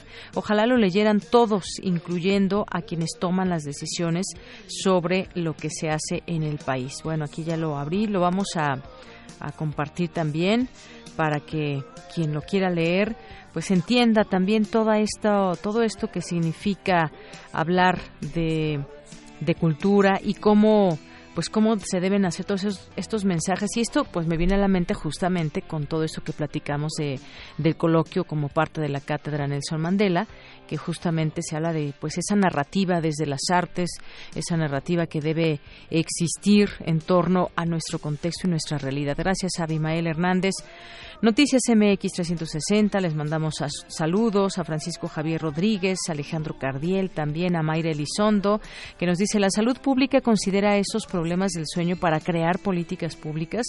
Mm, buena pregunta, Mayra Elizondo, muchas gracias por eh, traerla aquí. Vamos a, en algún momento, a ver si podemos contactar con el doctor y preguntarle esto. Esto es muy interesante lo que, lo que planteas, Mayra. Muchas gracias. Eh, Abimael también nos dice, hola, sí sabía que soy, que no soy un aragán, duermo demasiado, haga frío o calor. Acá les dejo algunos consejos que espero les sirvan más que a mí. Abrazos y feliz semana también para ti, Abimael. Muchísimas gracias. Villegas, Roman Hernández García nos dice, excelente inicio de semana. ¿Cómo les va con la lluvia? Porque porque mi bien y aquí pues bueno no sé si ya empezó a, a, llover en algunos otros puntos de la ciudad pero aquí todavía no todavía no pero el cielo está gris y las nubes están tupidas así que no no falta mucho para que dejemos eh, se deje ver la lluvia por estos lares. Gerardo Contreras G nos dice, además de la invitación que hace Jacobo Dayan, recordemos que la UNAM y la Universidad Nacional de Argentina produjeron la serie Cuando vuelvas del olvido, que actualmente se transmite en una radiodifusora universitaria en AM. Y nos dice, cuando vuelvas del olvido.net es el portal con la información. Muchísimas gracias, Gerardo Contreras, por compartirlo. Eh, Ramón Vázquez, eh, feliz inicio de semana. Eh, nos manda muchos saludos, listo para escucharnos desde Dallas, Texas, vía Internet. Eh, también nos dice narcocorridos, falta de espacios, violencia, eh, todo eso que platicábamos que es parte de la narrativa o de la discusión que habrá de la cátedra Nelson Mandela. Muchos saludos para ti allá. Otto Cázares está, estará con nosotros en un momento más. Hoy les adelanto su cartografía de hoy. Mi asunto es la creación, nos dice Otto en esta cartografía. Andrea González, un saludo. Mayra Elizondo, que también nos dice saludos a los radioescuchas, muchos abrazos. Me manda, muchas gracias. Tras un corto paseo reparador por Puebla para tomar fuerzas y trabajar muy duro esta última semana antes del periodo vacacional. Pues sí, esta semana y la UNAM se va de vacaciones tres semanitas. Aquí estaremos nosotros acompañándole por lo pronto, así que esperamos contar con su sintonía. Adriana Romero, Silvia Lira, Feliz, Juriquilla UNAM a nuestros amigos de Juriquilla les mandamos muchos saludos, Ana Luisa Guerrero, Francisco Javier, a nuestros amigos del ISUE UNAM, del Seminario de Sociología General y todos los que vayan aquí escribiendo. Aquí los leemos con muchísimo gusto, como siempre. Por cierto, ese tema del sargazo también muy, muy importante del que hay que seguir hablando. Mañana tocaremos el tema aquí en este espacio. Eh, dice el presidente que se magnificó el problema para afectar al nuevo gobierno. Eh, hay mucha gente por allá enojada en el sureste, sobre todo en Quintana Roo, porque pues hay pérdidas muy grandes. Mucha gente ya no quiere ir a Cancún, a la Riviera Maya por ese tema del, del sargazo. Que se hacía negocio, dice AMLO, eh, con empresas que no se hacían licitaciones y que hacían negocio por ello, seguramente, no por nada el exgobernador está en la cárcel, Roberto Borge, pero pues hay que tomar con la seriedad debida este problema y nosotros vamos a consultar como como normalmente lo hacemos, con especialistas de nuestra casa de estudios. Así que mañana tocaremos este tema y, por supuesto, está también este tema de eh, la tortura en el caso Ayotzinapa, que no fue aislada, dice la ONU Derechos Humanos, y todo esto, ¿qué significa? ¿Qué revela la tortura? Una práctica que que se lleva a cabo, pero que está prohibida en nuestro país, en el mundo. Este video en que se observa a funcionarios públicos torturar a un detenido por el caso Ayotzinapa eh, evidencia que los los tormentos y las violaciones a derechos humanos en la investigación de los crímenes contra los normalistas no fueron casos aislados. Esto subrayó la Oficina de México del Alto Comisionado de las Naciones Unidas para los Derechos Humanos. Todo un tema también por dónde tomarlo, cómo o por qué se revela este video ahora, quién lo tuvo en su poder, muchas muchas cosas que hay que hay que tomar en cuenta. Lo que en algún momento dijeron los especialistas eh, que venían de otros países, el tema de los derechos humanos. Muchas son las aristas por donde podemos seguir analizando este tema y que nos llevaron a una verdad que no era la verdad en todo caso y la verdad histórica que pues estaba hecha también de tortura. Hoy lo sabemos de manera plena. Vamos a continuar ahora con la información. Vamos con mi compañera Cristina Godínez. Ciudad Universitaria cumplirá 12 años de ser Patrimonio de la Humanidad. Adelante, Cristina. Deyanira Auditorio de Prisma RU, buenas tardes. El 28 de junio, el campus central celebrará 12 años de haber sido inscrito dentro de la lista de Patrimonio Mundial de la UNESCO. Es así que desde 2007 se integró al selecto grupo de universidades del mundo que cuentan con esa distinción. Y para lograr la declaratoria se cumplieron tres criterios determinados por la UNESCO, entre ellos presentar una obra maestra del genio creativo humano. Para Marcos Masari, director de la Facultad de Arquitectura, CEU forma parte de la documentación del México moderno. En la posrevolución se concibe el país que va a ser el México moderno, se concibe la importancia de la educación como el instrumento del cambio. En ese sentido, el proyecto de la universidad, en el que se habla de la importancia de la educación para todos, de la Universidad del Pueblo, de la universidad que nos pertenece a todos, eh, se desarrolla un proyecto que primero es un proyecto académico y que se va a plasmar en Ciudad Universitaria como esta propuesta de una universidad abierta y de una universidad para todos. En ese sentido, Ciudad Universitaria y sus edificios forman parte de la documentación que existe del México moderno, de esta imagen en donde nosotros podemos vincular a la arquitectura con estos procesos de educación y con esta idea de este México abierto que tiene también un futuro promisorio en la formación de los estudiantes, en educación integral y este es el proyecto que finalmente materializa la ciudad universitaria. Masari Iriart explicó que el campus declarado Patrimonio Mundial incluye más de 50 edificios en una superficie de 176.5 hectáreas. Tiene como límite hacia el poniente el Estadio Olímpico, al sur los frontones y la zona deportiva, al oriente la Facultad de Medicina y al norte los edificios de las facultades de Filosofía y Letras, Derecho, Economía y Odontología. En tanto, el arquitecto Felipe Leal señaló que para la UNAM, ciudad universitaria es un elemento de identidad, ya que en el imaginario colectivo, cuando se piensa en la universidad, automáticamente se asocia al campus central y sus edificios como la Biblioteca Central. Deyanira, este es mi reporte. Buenas tardes. Gracias, Cristina. Muy buenas tardes. Vamos ahora con Dulce García.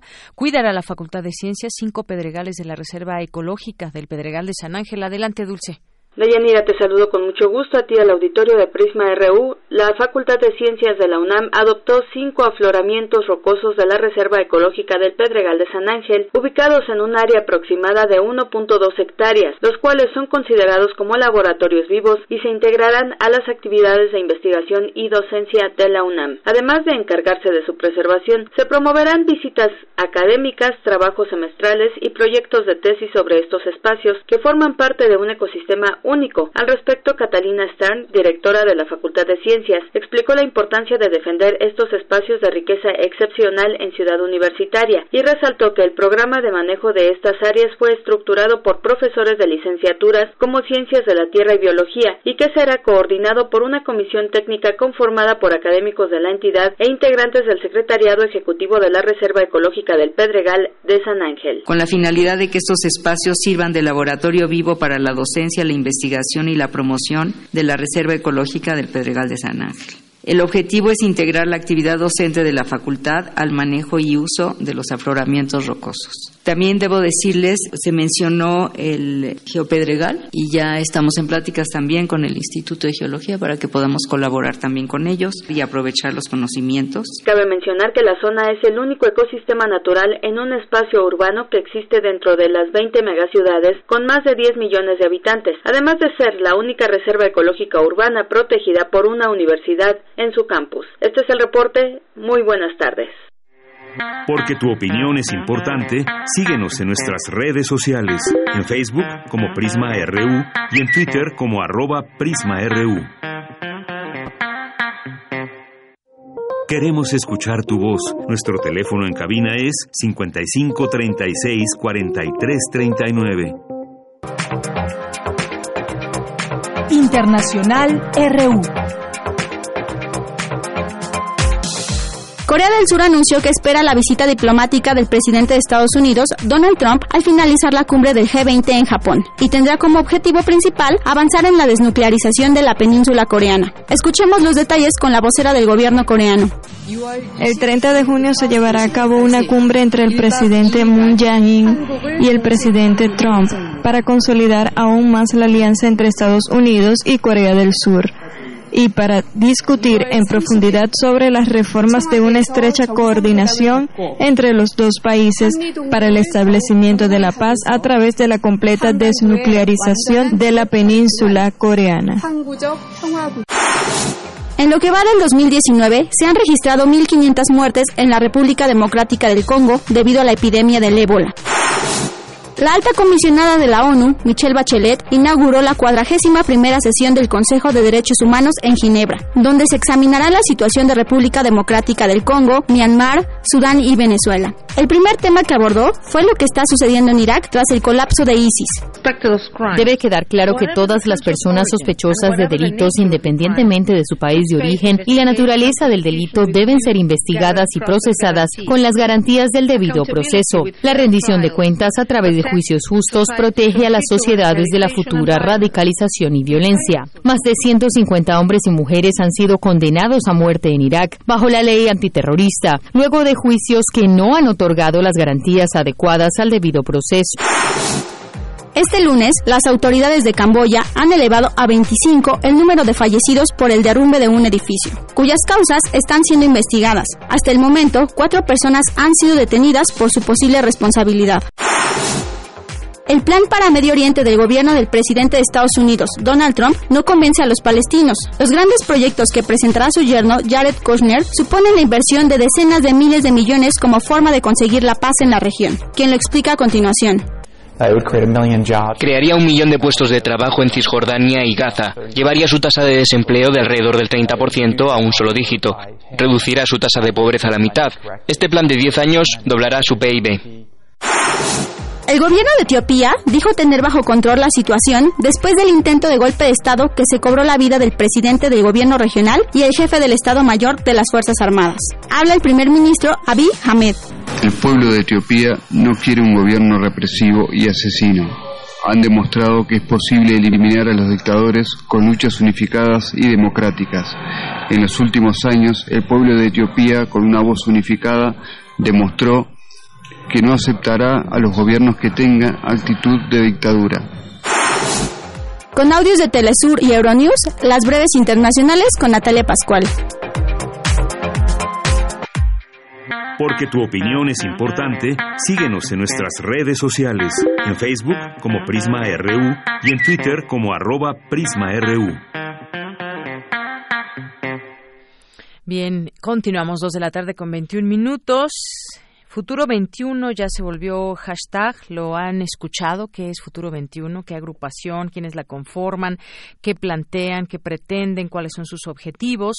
Bueno, este proyecto, denominado Futuro 21, agrupará diversas fuerzas políticas y tiene entre sus, entre sus filas a personajes como Fernando Belauzarán, Gabriel Cuadri, Miguel Ángel Mancera y Jesús Zambrano, entre otros. Ahorita vamos a ir diciendo quiénes más están en estas filas de Futuro 21, que están además adhiriéndose organizaciones como Vamos, Cambiemos y UNE. Según su manifiesto de lanzamiento, la plataforma advierte que el gobierno que encabeza López Obrador pretende instaurar un régimen presidencialista, unipersonal y autoritario.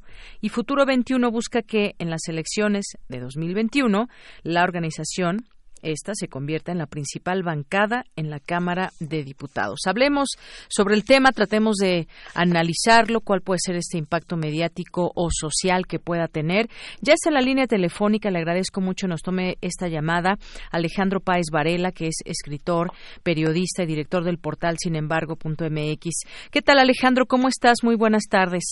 Buenas tardes, ¿cómo estás, Pues muy bien, un poco sorprendida tal vez. Yo creo que eh, empezaré con esta opinión mía, Alejandro. Yo creo que los contrapesos siempre son buenos, son necesarios, es una señal de equilibrio. Eh, tiene que haber siempre un equilibrio político en el país y pues hay que darle validez cuando el interés de este tipo de contrapesos sean, sean en bien del desarrollo del país. Eh, ¿Tú qué opinas de Futuro 21? ¿Crees que sea ese el contrapeso y la oposición que requiere nuestro país? Pues mire, yo creo que siempre los contrapesos, como, como bien eh, usted lo dice, son necesarios. Eh, este país ha tenido durante muchas décadas eh, movimientos de oposición importantes, muy significativos. Tan es así que han provocado muchos cambios en las últimas pocas décadas, algunos para bien, otros no tanto. Eh, recordemos que México ingresó a una especie de normalidad democrática en el año 2000 y desde entonces, pues bueno, la, la presión de los grupos de oposición ha sido muy importante para reformar al Estado, para reformar las instituciones, en fin, para agregarle a la, a la vida pública esa normalidad que se necesitaba después de, de tantas décadas de PRI. Ahora, este, este país ha tenido también opositores importantes, eh, opositores de, de grandes calibres como Cloutier, como Rosario Ibarra de Piedra o como el mismo Cortemo Cárdenas, Alberto Castillo. O, el mismo López Obrador que, que viene de justamente de, la oposición de, la oposición y ahora es presidente de México. Lo que es importante siempre en la en la oposición es que tenga una, una legitimidad que le permita eh, colocarse en el ánimo de la ciudadanía. Y, y esa condición de legitimidad es la que le permite a cualquier oposición eh, convertirse en una alternativa. Eh, todas las oposiciones buscan convertirse en una alternativa, no renunciar a la posibilidad de ser gobierno. Eh, y, yo creo que en ese sentido la, la iniciativa que se está lanzando eh, busca convertirse en una opción de gobierno. Lo que dicen eh, de, ser una, una fuerza en el Congreso en, en el 2021, pues bueno, esa es, esa es su aspiración. Ahora, yo personalmente, eh, pues muchos de los personajes que están ahí, yo no les veo la legitimidad como para enfrentar a un presidente con un eh, nivel de aprobación tan alto y a un partido que eh, viene creciendo, ¿no? Que viene, este, en este caso Morena, que viene creciendo y viene creciendo justamente por los vacíos de, de oposición. Yo no sé, con toda honestidad, si los chuchos puedan encabezar un movimiento nacional eh, que permita pues convertirse en una, una oposición digna o una oposición legítima. Eh, lo que yo veo es en, en este movimiento Futuro 21, algo así se llama, eh, yo veo... ¿Sí? ¿Alejandro? Sí. ay, sí, sí, sí. ¿Qué, ¿Qué, dices que ves en Futuro 21?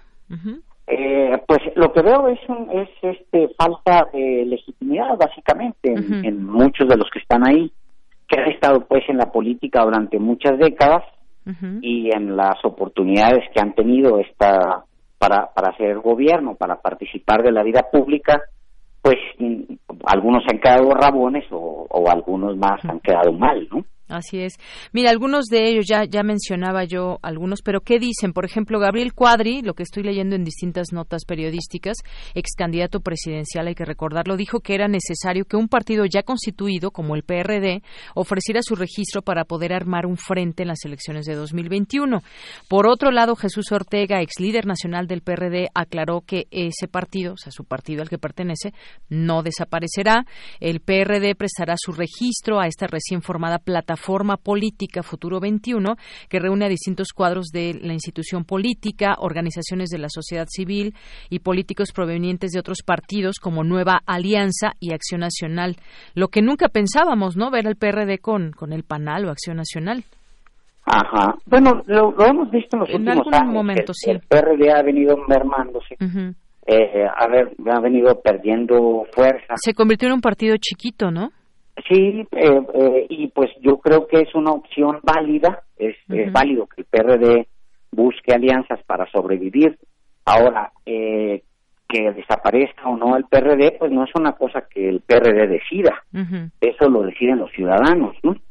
Y los ciudadanos ya le aplicaron castigos consecutivos al PRD desde hace algunos años, tanto que en algunas lo, entidades federativas, pues el PRD básicamente desapareció en esta última elección, por lo, por lo menos, ¿no? Se convirtió en, en un cero.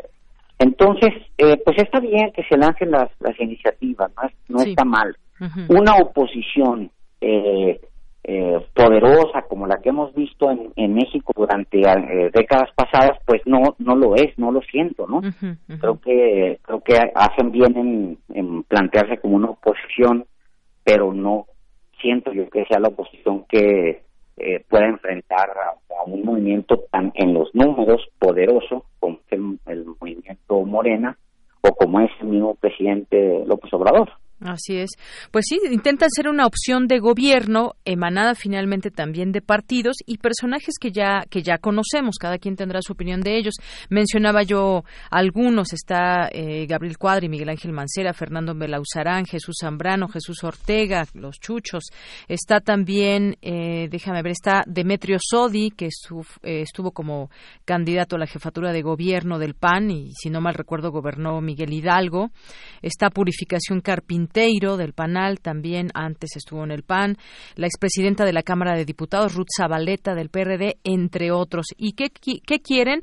Bueno, entre también lo que están ellos planteando, denuncian que en el actual gobierno existe una visión clientelar, demagógica y populista de la política social, orientada a la construcción de una gigantesca red de subsidios y cadenas de dependencia paternalista para perpetuarse en el poder. Es lo que explicaron, eh, que buscarán un modelo de desarrollo incluyente, justo, productivo, competitivo, sustentado en una educación pública.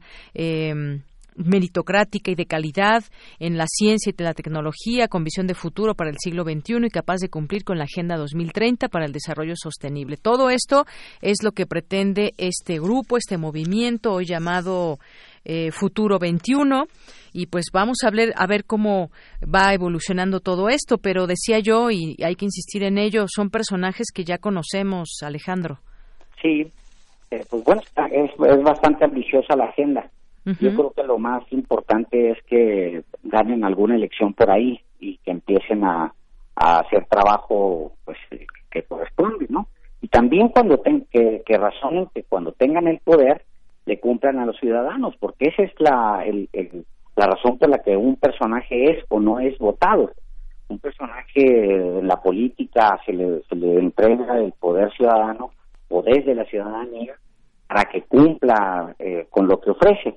Y bueno, ojalá y, y, pues tenga la oportunidad, no, no sé si, si eso vaya a suceder en los próximos años, eh, tengan la oportunidad de tener algún puesto público para cumplirle al, al ciudadano, que ese es el que el que importa en toda esta ecuación. Y que en primer lugar se ganen esa confianza y en todo en todo caso su, su voto. Eh, eso sí. ya estará por verse, pero pues efectivamente sabemos los contrapesos son importantes, eh, la legitimidad y yo creo que pues también el trabajo que está están haciendo distintas ONGs es el que está también eh, predominando mucho y pues también también sería ellas quizás sean estas ONGs, estas organizaciones los reales contrapesos en todo esto. No es estoy segura, lo digo como opinión personal y lo aclaro, que sea viniendo de políticos que ya conocemos y que han tenido oportunidades y que la gente también ha votado en su contra.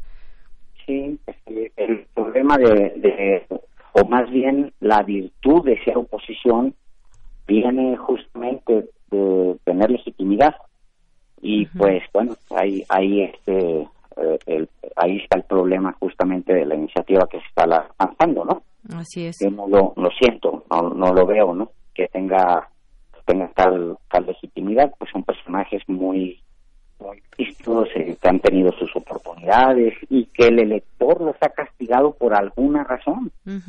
Se les ha aplicado un castigo por, por, razones muy específicas, porque poder lo han tenido. Sí, por supuesto. Han estado en distintos cargos, todos estos que mencioné. Todos, todos ellos han, han pretendido estar en cumplir con, con tareas que se, le han, se les ha dado desde los partidos o desde la misma ciudadanía pero no veo, insisto, el personaje, el, próximo Cloutier en esa lista, no veo la próxima Rosario Ibarra de Piedras, no, no veo al próximo Alberto Castillo ni al próximo Cárdenas, ¿no? Esa es la realidad. Esa es la realidad.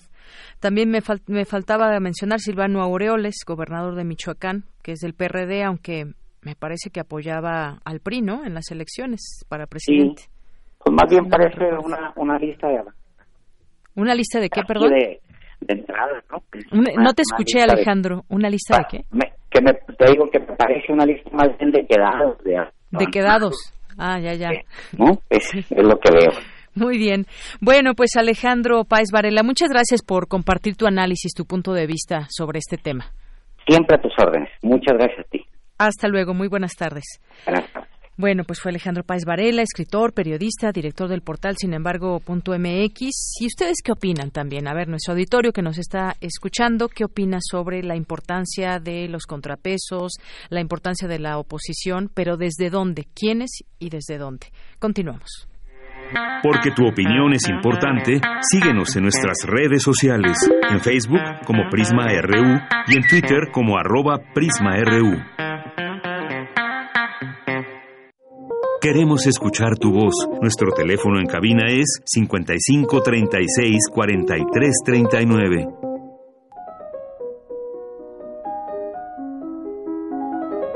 Cartografía RU con Otto Cázares.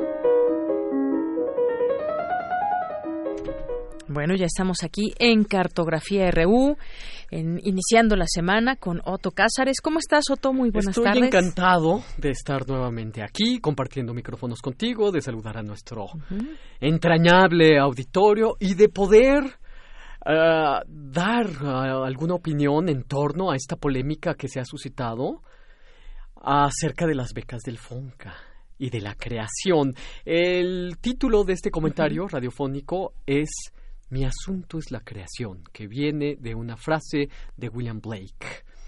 Em, de modo que me voy a inclinar al tema de la creación y a la búsqueda de nosotros mismos como creadores de su importancia y de su relevancia social. Así es. Bueno, creo que hay tantas definiciones de creación como creadores hay. Una posible definición de creación es que la creación es la apertura hacia todo lo real, pero sin serle servil. Hay una definición que me gusta mucho, que da Goethe, que dice que la creación es una más de las maneras que tenemos para procurar mantener el barco a flote sobre la ola del mundo. Un pensador reciente de nombre Hans Blumenberg, escribió con mucha razón que una de las grandes em, habilidades de cualquier creador, y en esto estriba lo que podríamos llamar el genio creador, es convencer a Ananke, es decir, convencer a la necesidad de no obstruir el proceso creativo. Seguir creando a como dé lugar y en cualquier circunstancia, si ese es el signo al que te inclina tu vocación. Me parece que la crítica de la función e importancia de la creación a ojos de la sociedad quedó ejemplificada en el martirologio al que se sometió a Juan Villoro cuando se le ocurrió la idea de escribir un poema, dejemos a, un lado su valor artístico cuando todo se estaba derrumbando durante el sismo del 19 de septiembre. Parecía que el creador no podía hacer lo que sabía hacer cuando todo se había venido abajo. Y muchas de las críticas acerbas que le propinaron a Juan Villoro provenían tristemente del propio gremio artístico, como si hubiera una especie de vergüenza en la creación. Era, en ese momento, desde luego, era importante recoger ladrillos, muros, pero también era importante hacer lo que sabemos hacer. Es evidente que estamos necesitados de dignificar la visión que de nosotros mismos tenemos y de nuestro quehacer, empezando por el gremio artístico. Los creadores son poseedores de un saber, pero me refiero a un saber que va más allá de un solo saber hacer. Es decir, es un saber que va más allá de la necesaria solvencia práctica para resolver técnicamente las obras. El saber de un artista es su visión. Todos tenemos opiniones, todos tenemos eh, vivencias. Platón llamó doxa a la simple opinión que uno puede formarse acerca de las cosas, pero llamó episteme no a la simple opinión, sino al conocimiento bien fundado acerca de las cosas. Este conocimiento bien fundado de las cosas proviene de la investigación continuada. Un artista, de la disciplina que sea, es un investigador. Por poner un solo ejemplo proveniente del mundo de la música, Daniel Catán tuvo una investigación artística que lo llevó de la literatura latinoamericana para extraer los sustratos literarios de sus libretos de ópera. lo llevó a investigar la ópera italiana del siglo XIX, Verdi, Puccini, y lo llevó a investigar el lenguaje sinfónico del impresionismo, concretamente de Debussy, sin por ello dejar a un lado en su investigación una arista fundamental, que es la investigación de su realidad radical, la investigación de su propia vida. Un eh, artista ve el mundo desde su propia vida y eso parece una fórmula muy fácil. No lo es. Implica procesos psíquicos y espirituales muy complejos que no pueden ser medidos y que solo se dan en las grandes obras de los grandes creadores. Y ese proceso no podemos explicárnoslo por más que nos acerquemos a biografías.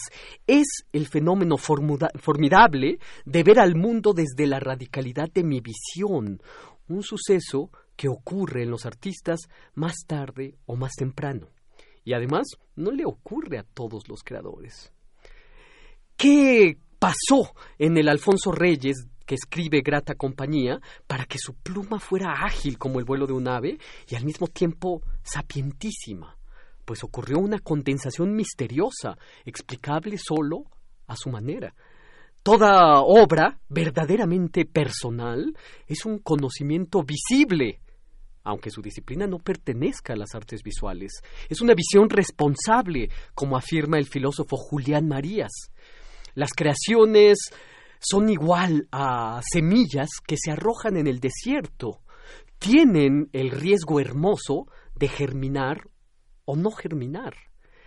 Hacen las obras, a veces, el servicio público en forma de terapias de choque para una sociedad que a ratos está despierta, a ratos está adormecida, una sociedad a ratos sensible y a ratos insensible. Ocurre con las obras algo inesperado. No hay manera de medir el efecto que tendrá una sola página de una sola novela. ¿Cómo será leída? Es la gran pregunta. ¿Cuál será su recepción en los años que le sucedan? No lo sabemos. George Steiner ha pensado mucho acerca de estos temas. Una sola página de Friedrich Nietzsche, por poner un ejemplo, mal leída, produce monstruos grotescos como el nacionalsocialismo, pero esa misma página de Friedrich Nietzsche, leída por la lucidez de Thomas Mann, produce una obra de altas miras.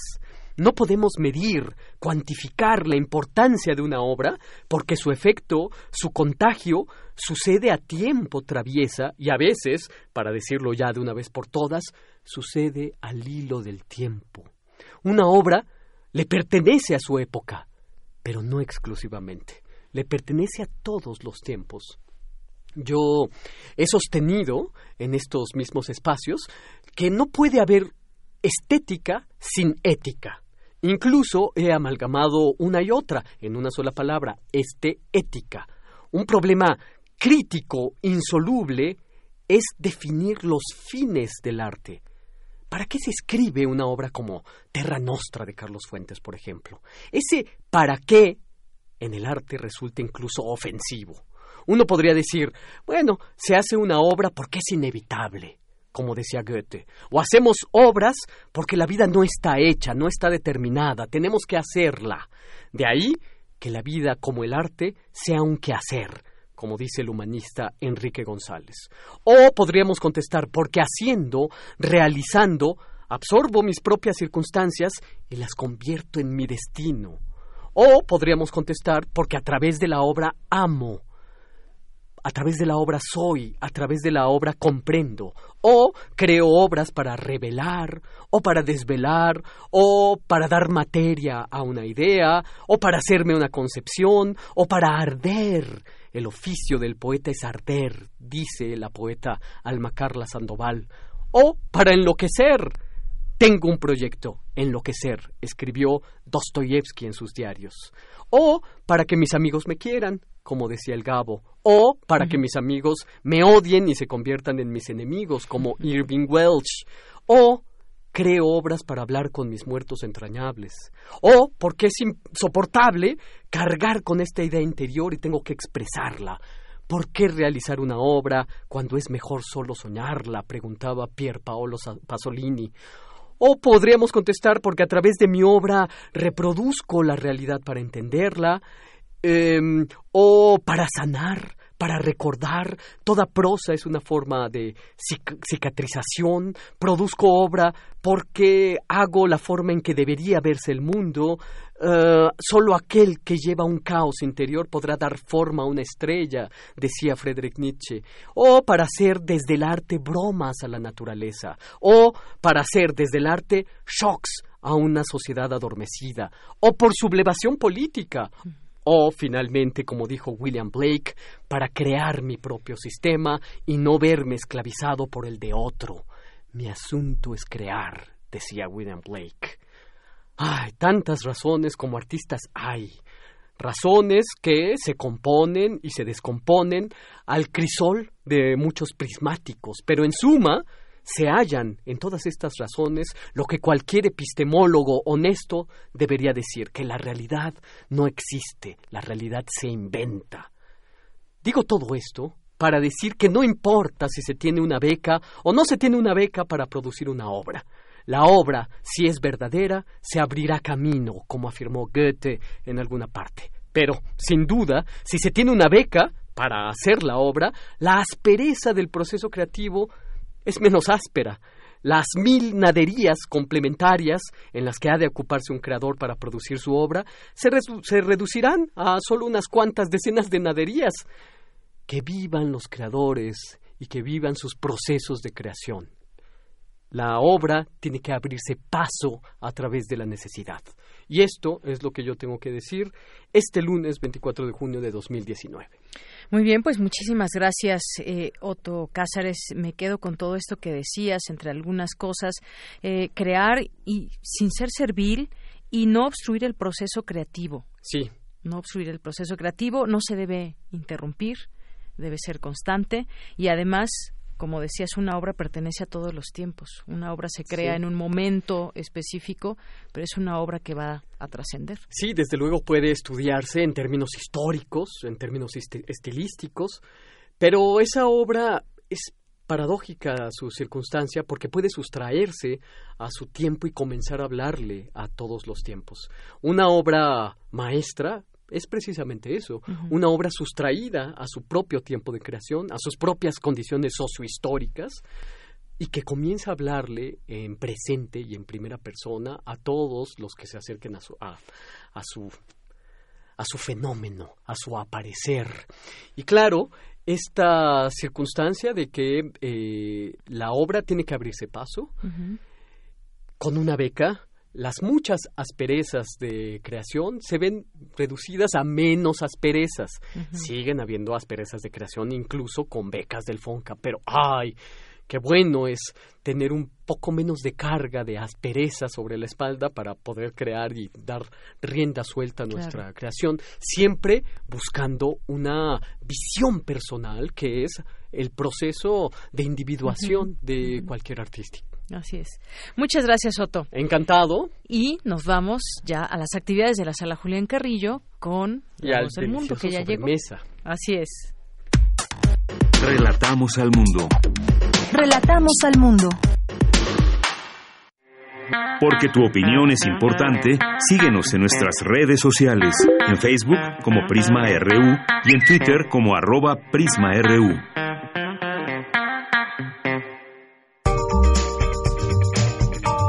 Sala Julián Carrillo presenta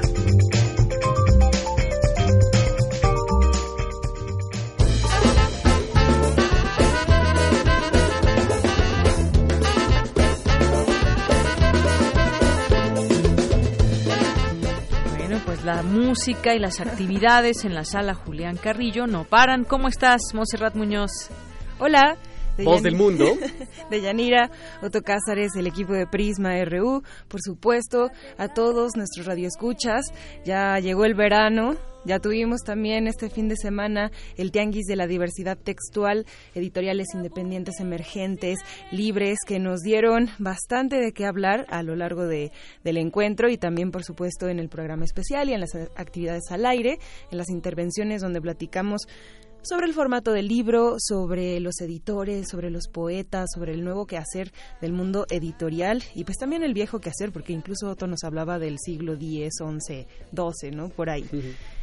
Justo en, en, la mesa hay una libreta eh, muy especial de una encuadernación que es Midori y pues bueno, también con el, ánimo de hacer talleres en Radio UNAM, está la propuesta de que ustedes se acerquen a los talleres y cursos de verano que tenemos. También está la, la propuesta de que si alguien podría ser tuviera un taller donde quisiera eh, pues invitar a la comunidad de la UNAM acérquense este es el espacio.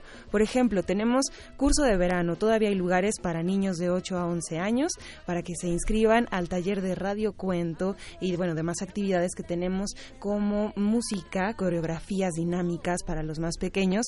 Hay un costo les damos un informe tienen que venir eh, a, a, las instalaciones de Radio Universidad pedir su ficha de, de inscripción o si no hablar al siguiente teléfono para que les contemos más sobre este curso, que es el 56 23 32 72 56 23 32 72 anímense es una oportunidad única. Hay una larga tradición de talleres cursos y colaboración en la comunidad de la colonia del Valle y pues la comunidad universitaria aquí en Radio UNAM.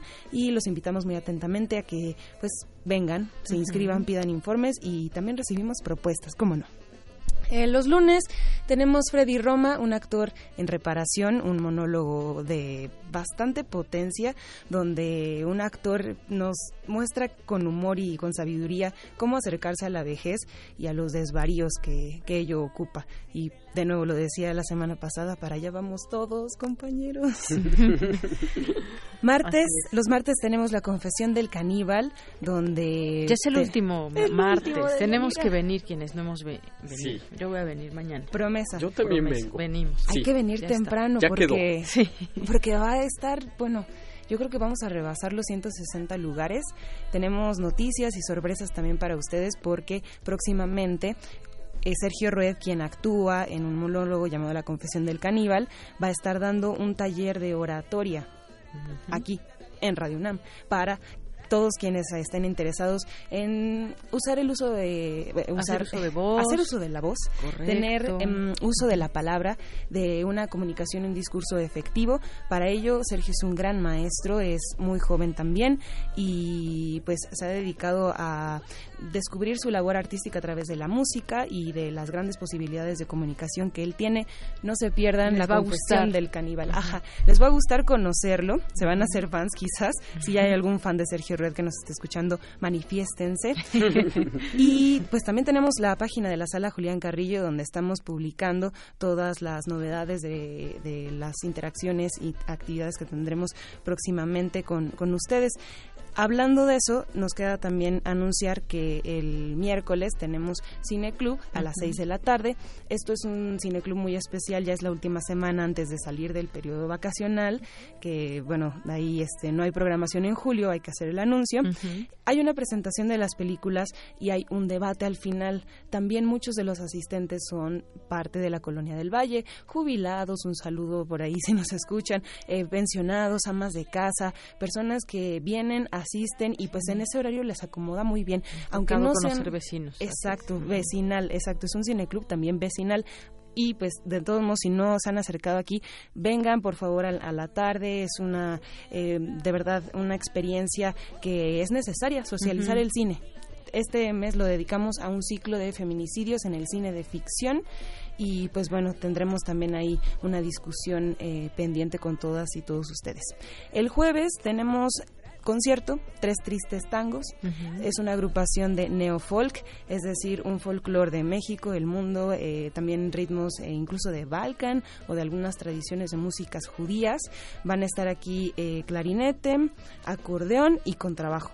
Una combinación bastante explosiva, eh, hablando de las posibilidades sonoras que tiene cada uno de los instrumentos. Ellos son jóvenes, son Silvestre y Daniel Paz de proyectos como Polka Madre y vendrán aquí también mm. acompañados de invitados sorpresa, que yo lo diré que será Claudia Llanos eh, bailando danzas eh, hindús. Entonces, vengan, habrá una visualidad impresionante y esto se transmite a las 4 de la tarde los días sábados. aquí en, aquí los jueves. Los jueves a las 8. Y se transmite el sábado. Exacto con transmisión el sábado, para que pues ahí en el 2x1 vengan y participen de ese aplauso que se grabará y transmitirá después. Los viernes de Intersecciones nos vamos con un gran cierre también, eh, con una agrupación que se llaman Balcumbia, no sé si adivinen qué música hacen, pero hacen Balkan con cumbia.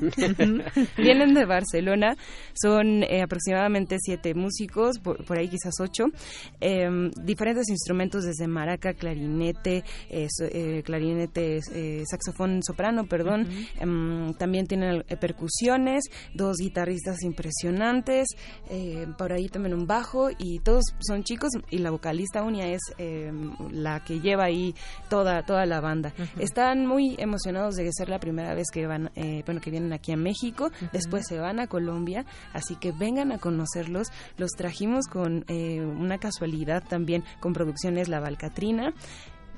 Vengan, va a estar buenísimo, se va a armar la pues no sé, espero el baile, espero el baile y espero pues también la guapachosidad que caracteriza también a nuestros asistentes, si es que esa palabra existe. Con el agregado de que será festivo porque sea un el concierto antes de, salir de vacaciones, entonces hay que hacer la fiesta, hay que empezar la fiesta y empezar las vacaciones con fiesta. Me encanta. Aquí en la sala Julián Carrillo. Más esa combinación de ritmos, yo creo que suena bastante Se prestará para ¿eh? lo festivo, ¿no? Está muy explosivo, lo pueden escuchar en Spotify, lo pueden también ver en YouTube. Estos jóvenes son muy profesionales, vienen de Barcelona y aparte de ser profesionales son un encanto disfrutar de la fusión que hacen y también del show que presentan con bastante sabor, con energía, también es muy familiar, así que pueden venir de todas las edades. Ahí sí, eh, el concierto, pues si hay un bebé, se pone inquieto, pues lo, pueden er, eh, atender en el lobby y pues ahí... O lo pueden subir a bailar. Exacto, es lo que estaba pensando, claro. Que de hecho se ha pasado, por ejemplo, en el concierto de los rastrillos, también en el concierto de Olinka y Masewali, em, hay varias eh, agrupaciones que también se prestan para esta em, pues interacción ¿no? con los públicos que vienen. De nuevo, si ustedes tienen propuestas para acercarse aquí a Radio UNAM, para saber cómo pueden presentar una obra o cómo pueden eh, presentar alguna propuesta de algún género para un, eh, futuro concierto. Estamos aquí en la sala Julián Carrillo. La página también así es en Facebook. Pueden em, comentarnos en algunas de las fotos que tenemos de los videos. También los invitamos eso a Extabay. Es una función sin igual, una obra en un texto muy fuerte basado en una leyenda maya con textos de Edgar Allan Poe, con dos poemas. La vida es un ensueño dentro de un sueño. Así abre. Dos actrices, Elena de Aro y Luz Angélica Uribe, dirigidas por Eduardo Ruiz Aviñón la vi ayer el domingo y todavía tengo tatuados imágenes de terror y horror en mi cabeza, pero también de comicidad. Son dos hermanas, no se sabe quién es la buena, quién es la mala. Imagínense convivir todo el tiempo con una voz. Una y otra cabeza. son una y otra, ¿no? Son... Espejean. Claro. Y además, bueno, ella e-, es muy interesante ver cómo el personaje se desdobla para decir ella siempre estaba en las clases, ella era ah, en, en, contraste conmigo de una voz muy suave y yo cantaba ópera, Luz Angélica es una gran cantante, entonces a través de la voz inigualable, del tono, del color que tiene Elena de Aro con el, la capacidad operística de Luz Angélica, uh -huh. se hace una obra Sí, entre luces, humos y no, eh, bueno, finales también que, que nos llevan a la tragedia Oye, gótica. Sí, no puedo dejar de comentar algunos de los tweets que nos están llegando con respecto a la música. Mira, nuestro amigo Ike Tecuani dice, guapachosidad, ¿ya ven por qué luego no voy? Ven, tú ven a bailar, seguramente te vas a dejar contagiar. Yo creo que sí. Hay, hay que hay que dejarnos seducir por esos ritmos. De pronto que puede decir uno, ah, este ritmo no me gusta, pero va a haber una combinación muy buena. Así que, pues te invitamos. Nos escribe por aquí también. eh, el Zarco, igual, y que Tecuani nos dice, ese Otto Cázares anda recio hoy con tu tema del día de hoy. Mayra Elizondo dice, qué necesario escuchar sobre el tema de las becas en el arte, de la voz de un creador de la talla y maravilla de Otto Cázares. Gracias a Prisma RU, gracias, a ti, Mayra. Mayra Elizondo. Eh, Alejandro Cardiel dice, la creación, atento a la cartografía, una creación que vi fue el cocodrilo de los eones, que Ah, un sí. afortunado se tatuó. Yo me tatuaría un minotauro diseñado por Otto. Sí, es cierto. ¿Qué Un eh? querido amigo mío gratis. se tatuó un dibujo. Ajá. Yo no lo hice. eh, yo hice el dibujo y después fue a tatuárselo y salió interesante. Salió interesante. Bueno, pues los invitamos a todos. Aquí también nos escribe Abimael Hernández y a algunas otras personas que agradecemos como eh, Magdalena Hernández, Mayra Elizondo, sobre ese tema que platicábamos de los contrapesos, que ya es otro tema. Y estoy viendo aquí en, en la pantalla al Balkan Cumbia y pues bueno, ya sola- la sola foto ya pues da esa expresividad de estos La sola jóvenes. foto ya La da el tenor foto. de la Sí, fiesta por que vamos a supuesto. tener. ¿Es la de fondo azul? Sí, bueno, hay varias. Una Hay es, varias. están aquí en campo abierto, otras están como en una carretera. Hay muchas, un- por si quieren conocerlas. Facebook, Twitter, Instagram, Valcumbia, Así YouTube es. también tienen, eh, bueno, está sonando de hecho. eh, Eso, eso te iba a decir, es Valcumbia, ¿verdad? Que, que está sonando. Valcumbia Volumen 2 ya disponible también en Spotify y a cantar, a bailar, a gozar con estos invitados de México, del mundo. Muchas gracias Pues a dejemos todos. escuchar un poco de Claro, si y les también parece gracias bien. a todo el equipo de Radio UNAM que hace esto posible. Gracias, Otto, gracias, Monserrat, gracias a Encantado, todo el hasta el equipo. próximo lunes. Soy de Yanira Morán y lo espero mañana en punto de la una, aquí con mucha más información. Gracias, buenas tardes y buen provecho.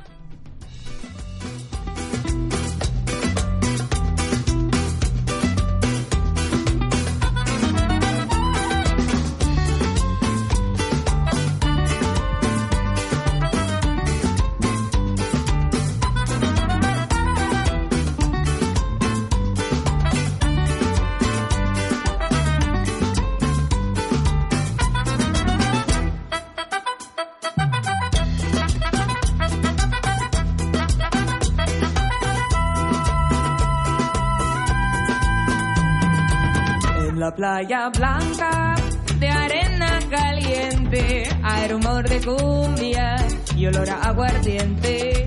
En la playa blanca de arena caliente hay rumor de cumbia y olor a aguardiente. En toda la ranchería se ven bonitos altares entre míos y tambores interpretan sus cantares. En toda la ranchería ven bonitos altares entre míos y tambores interpretan sus cantares.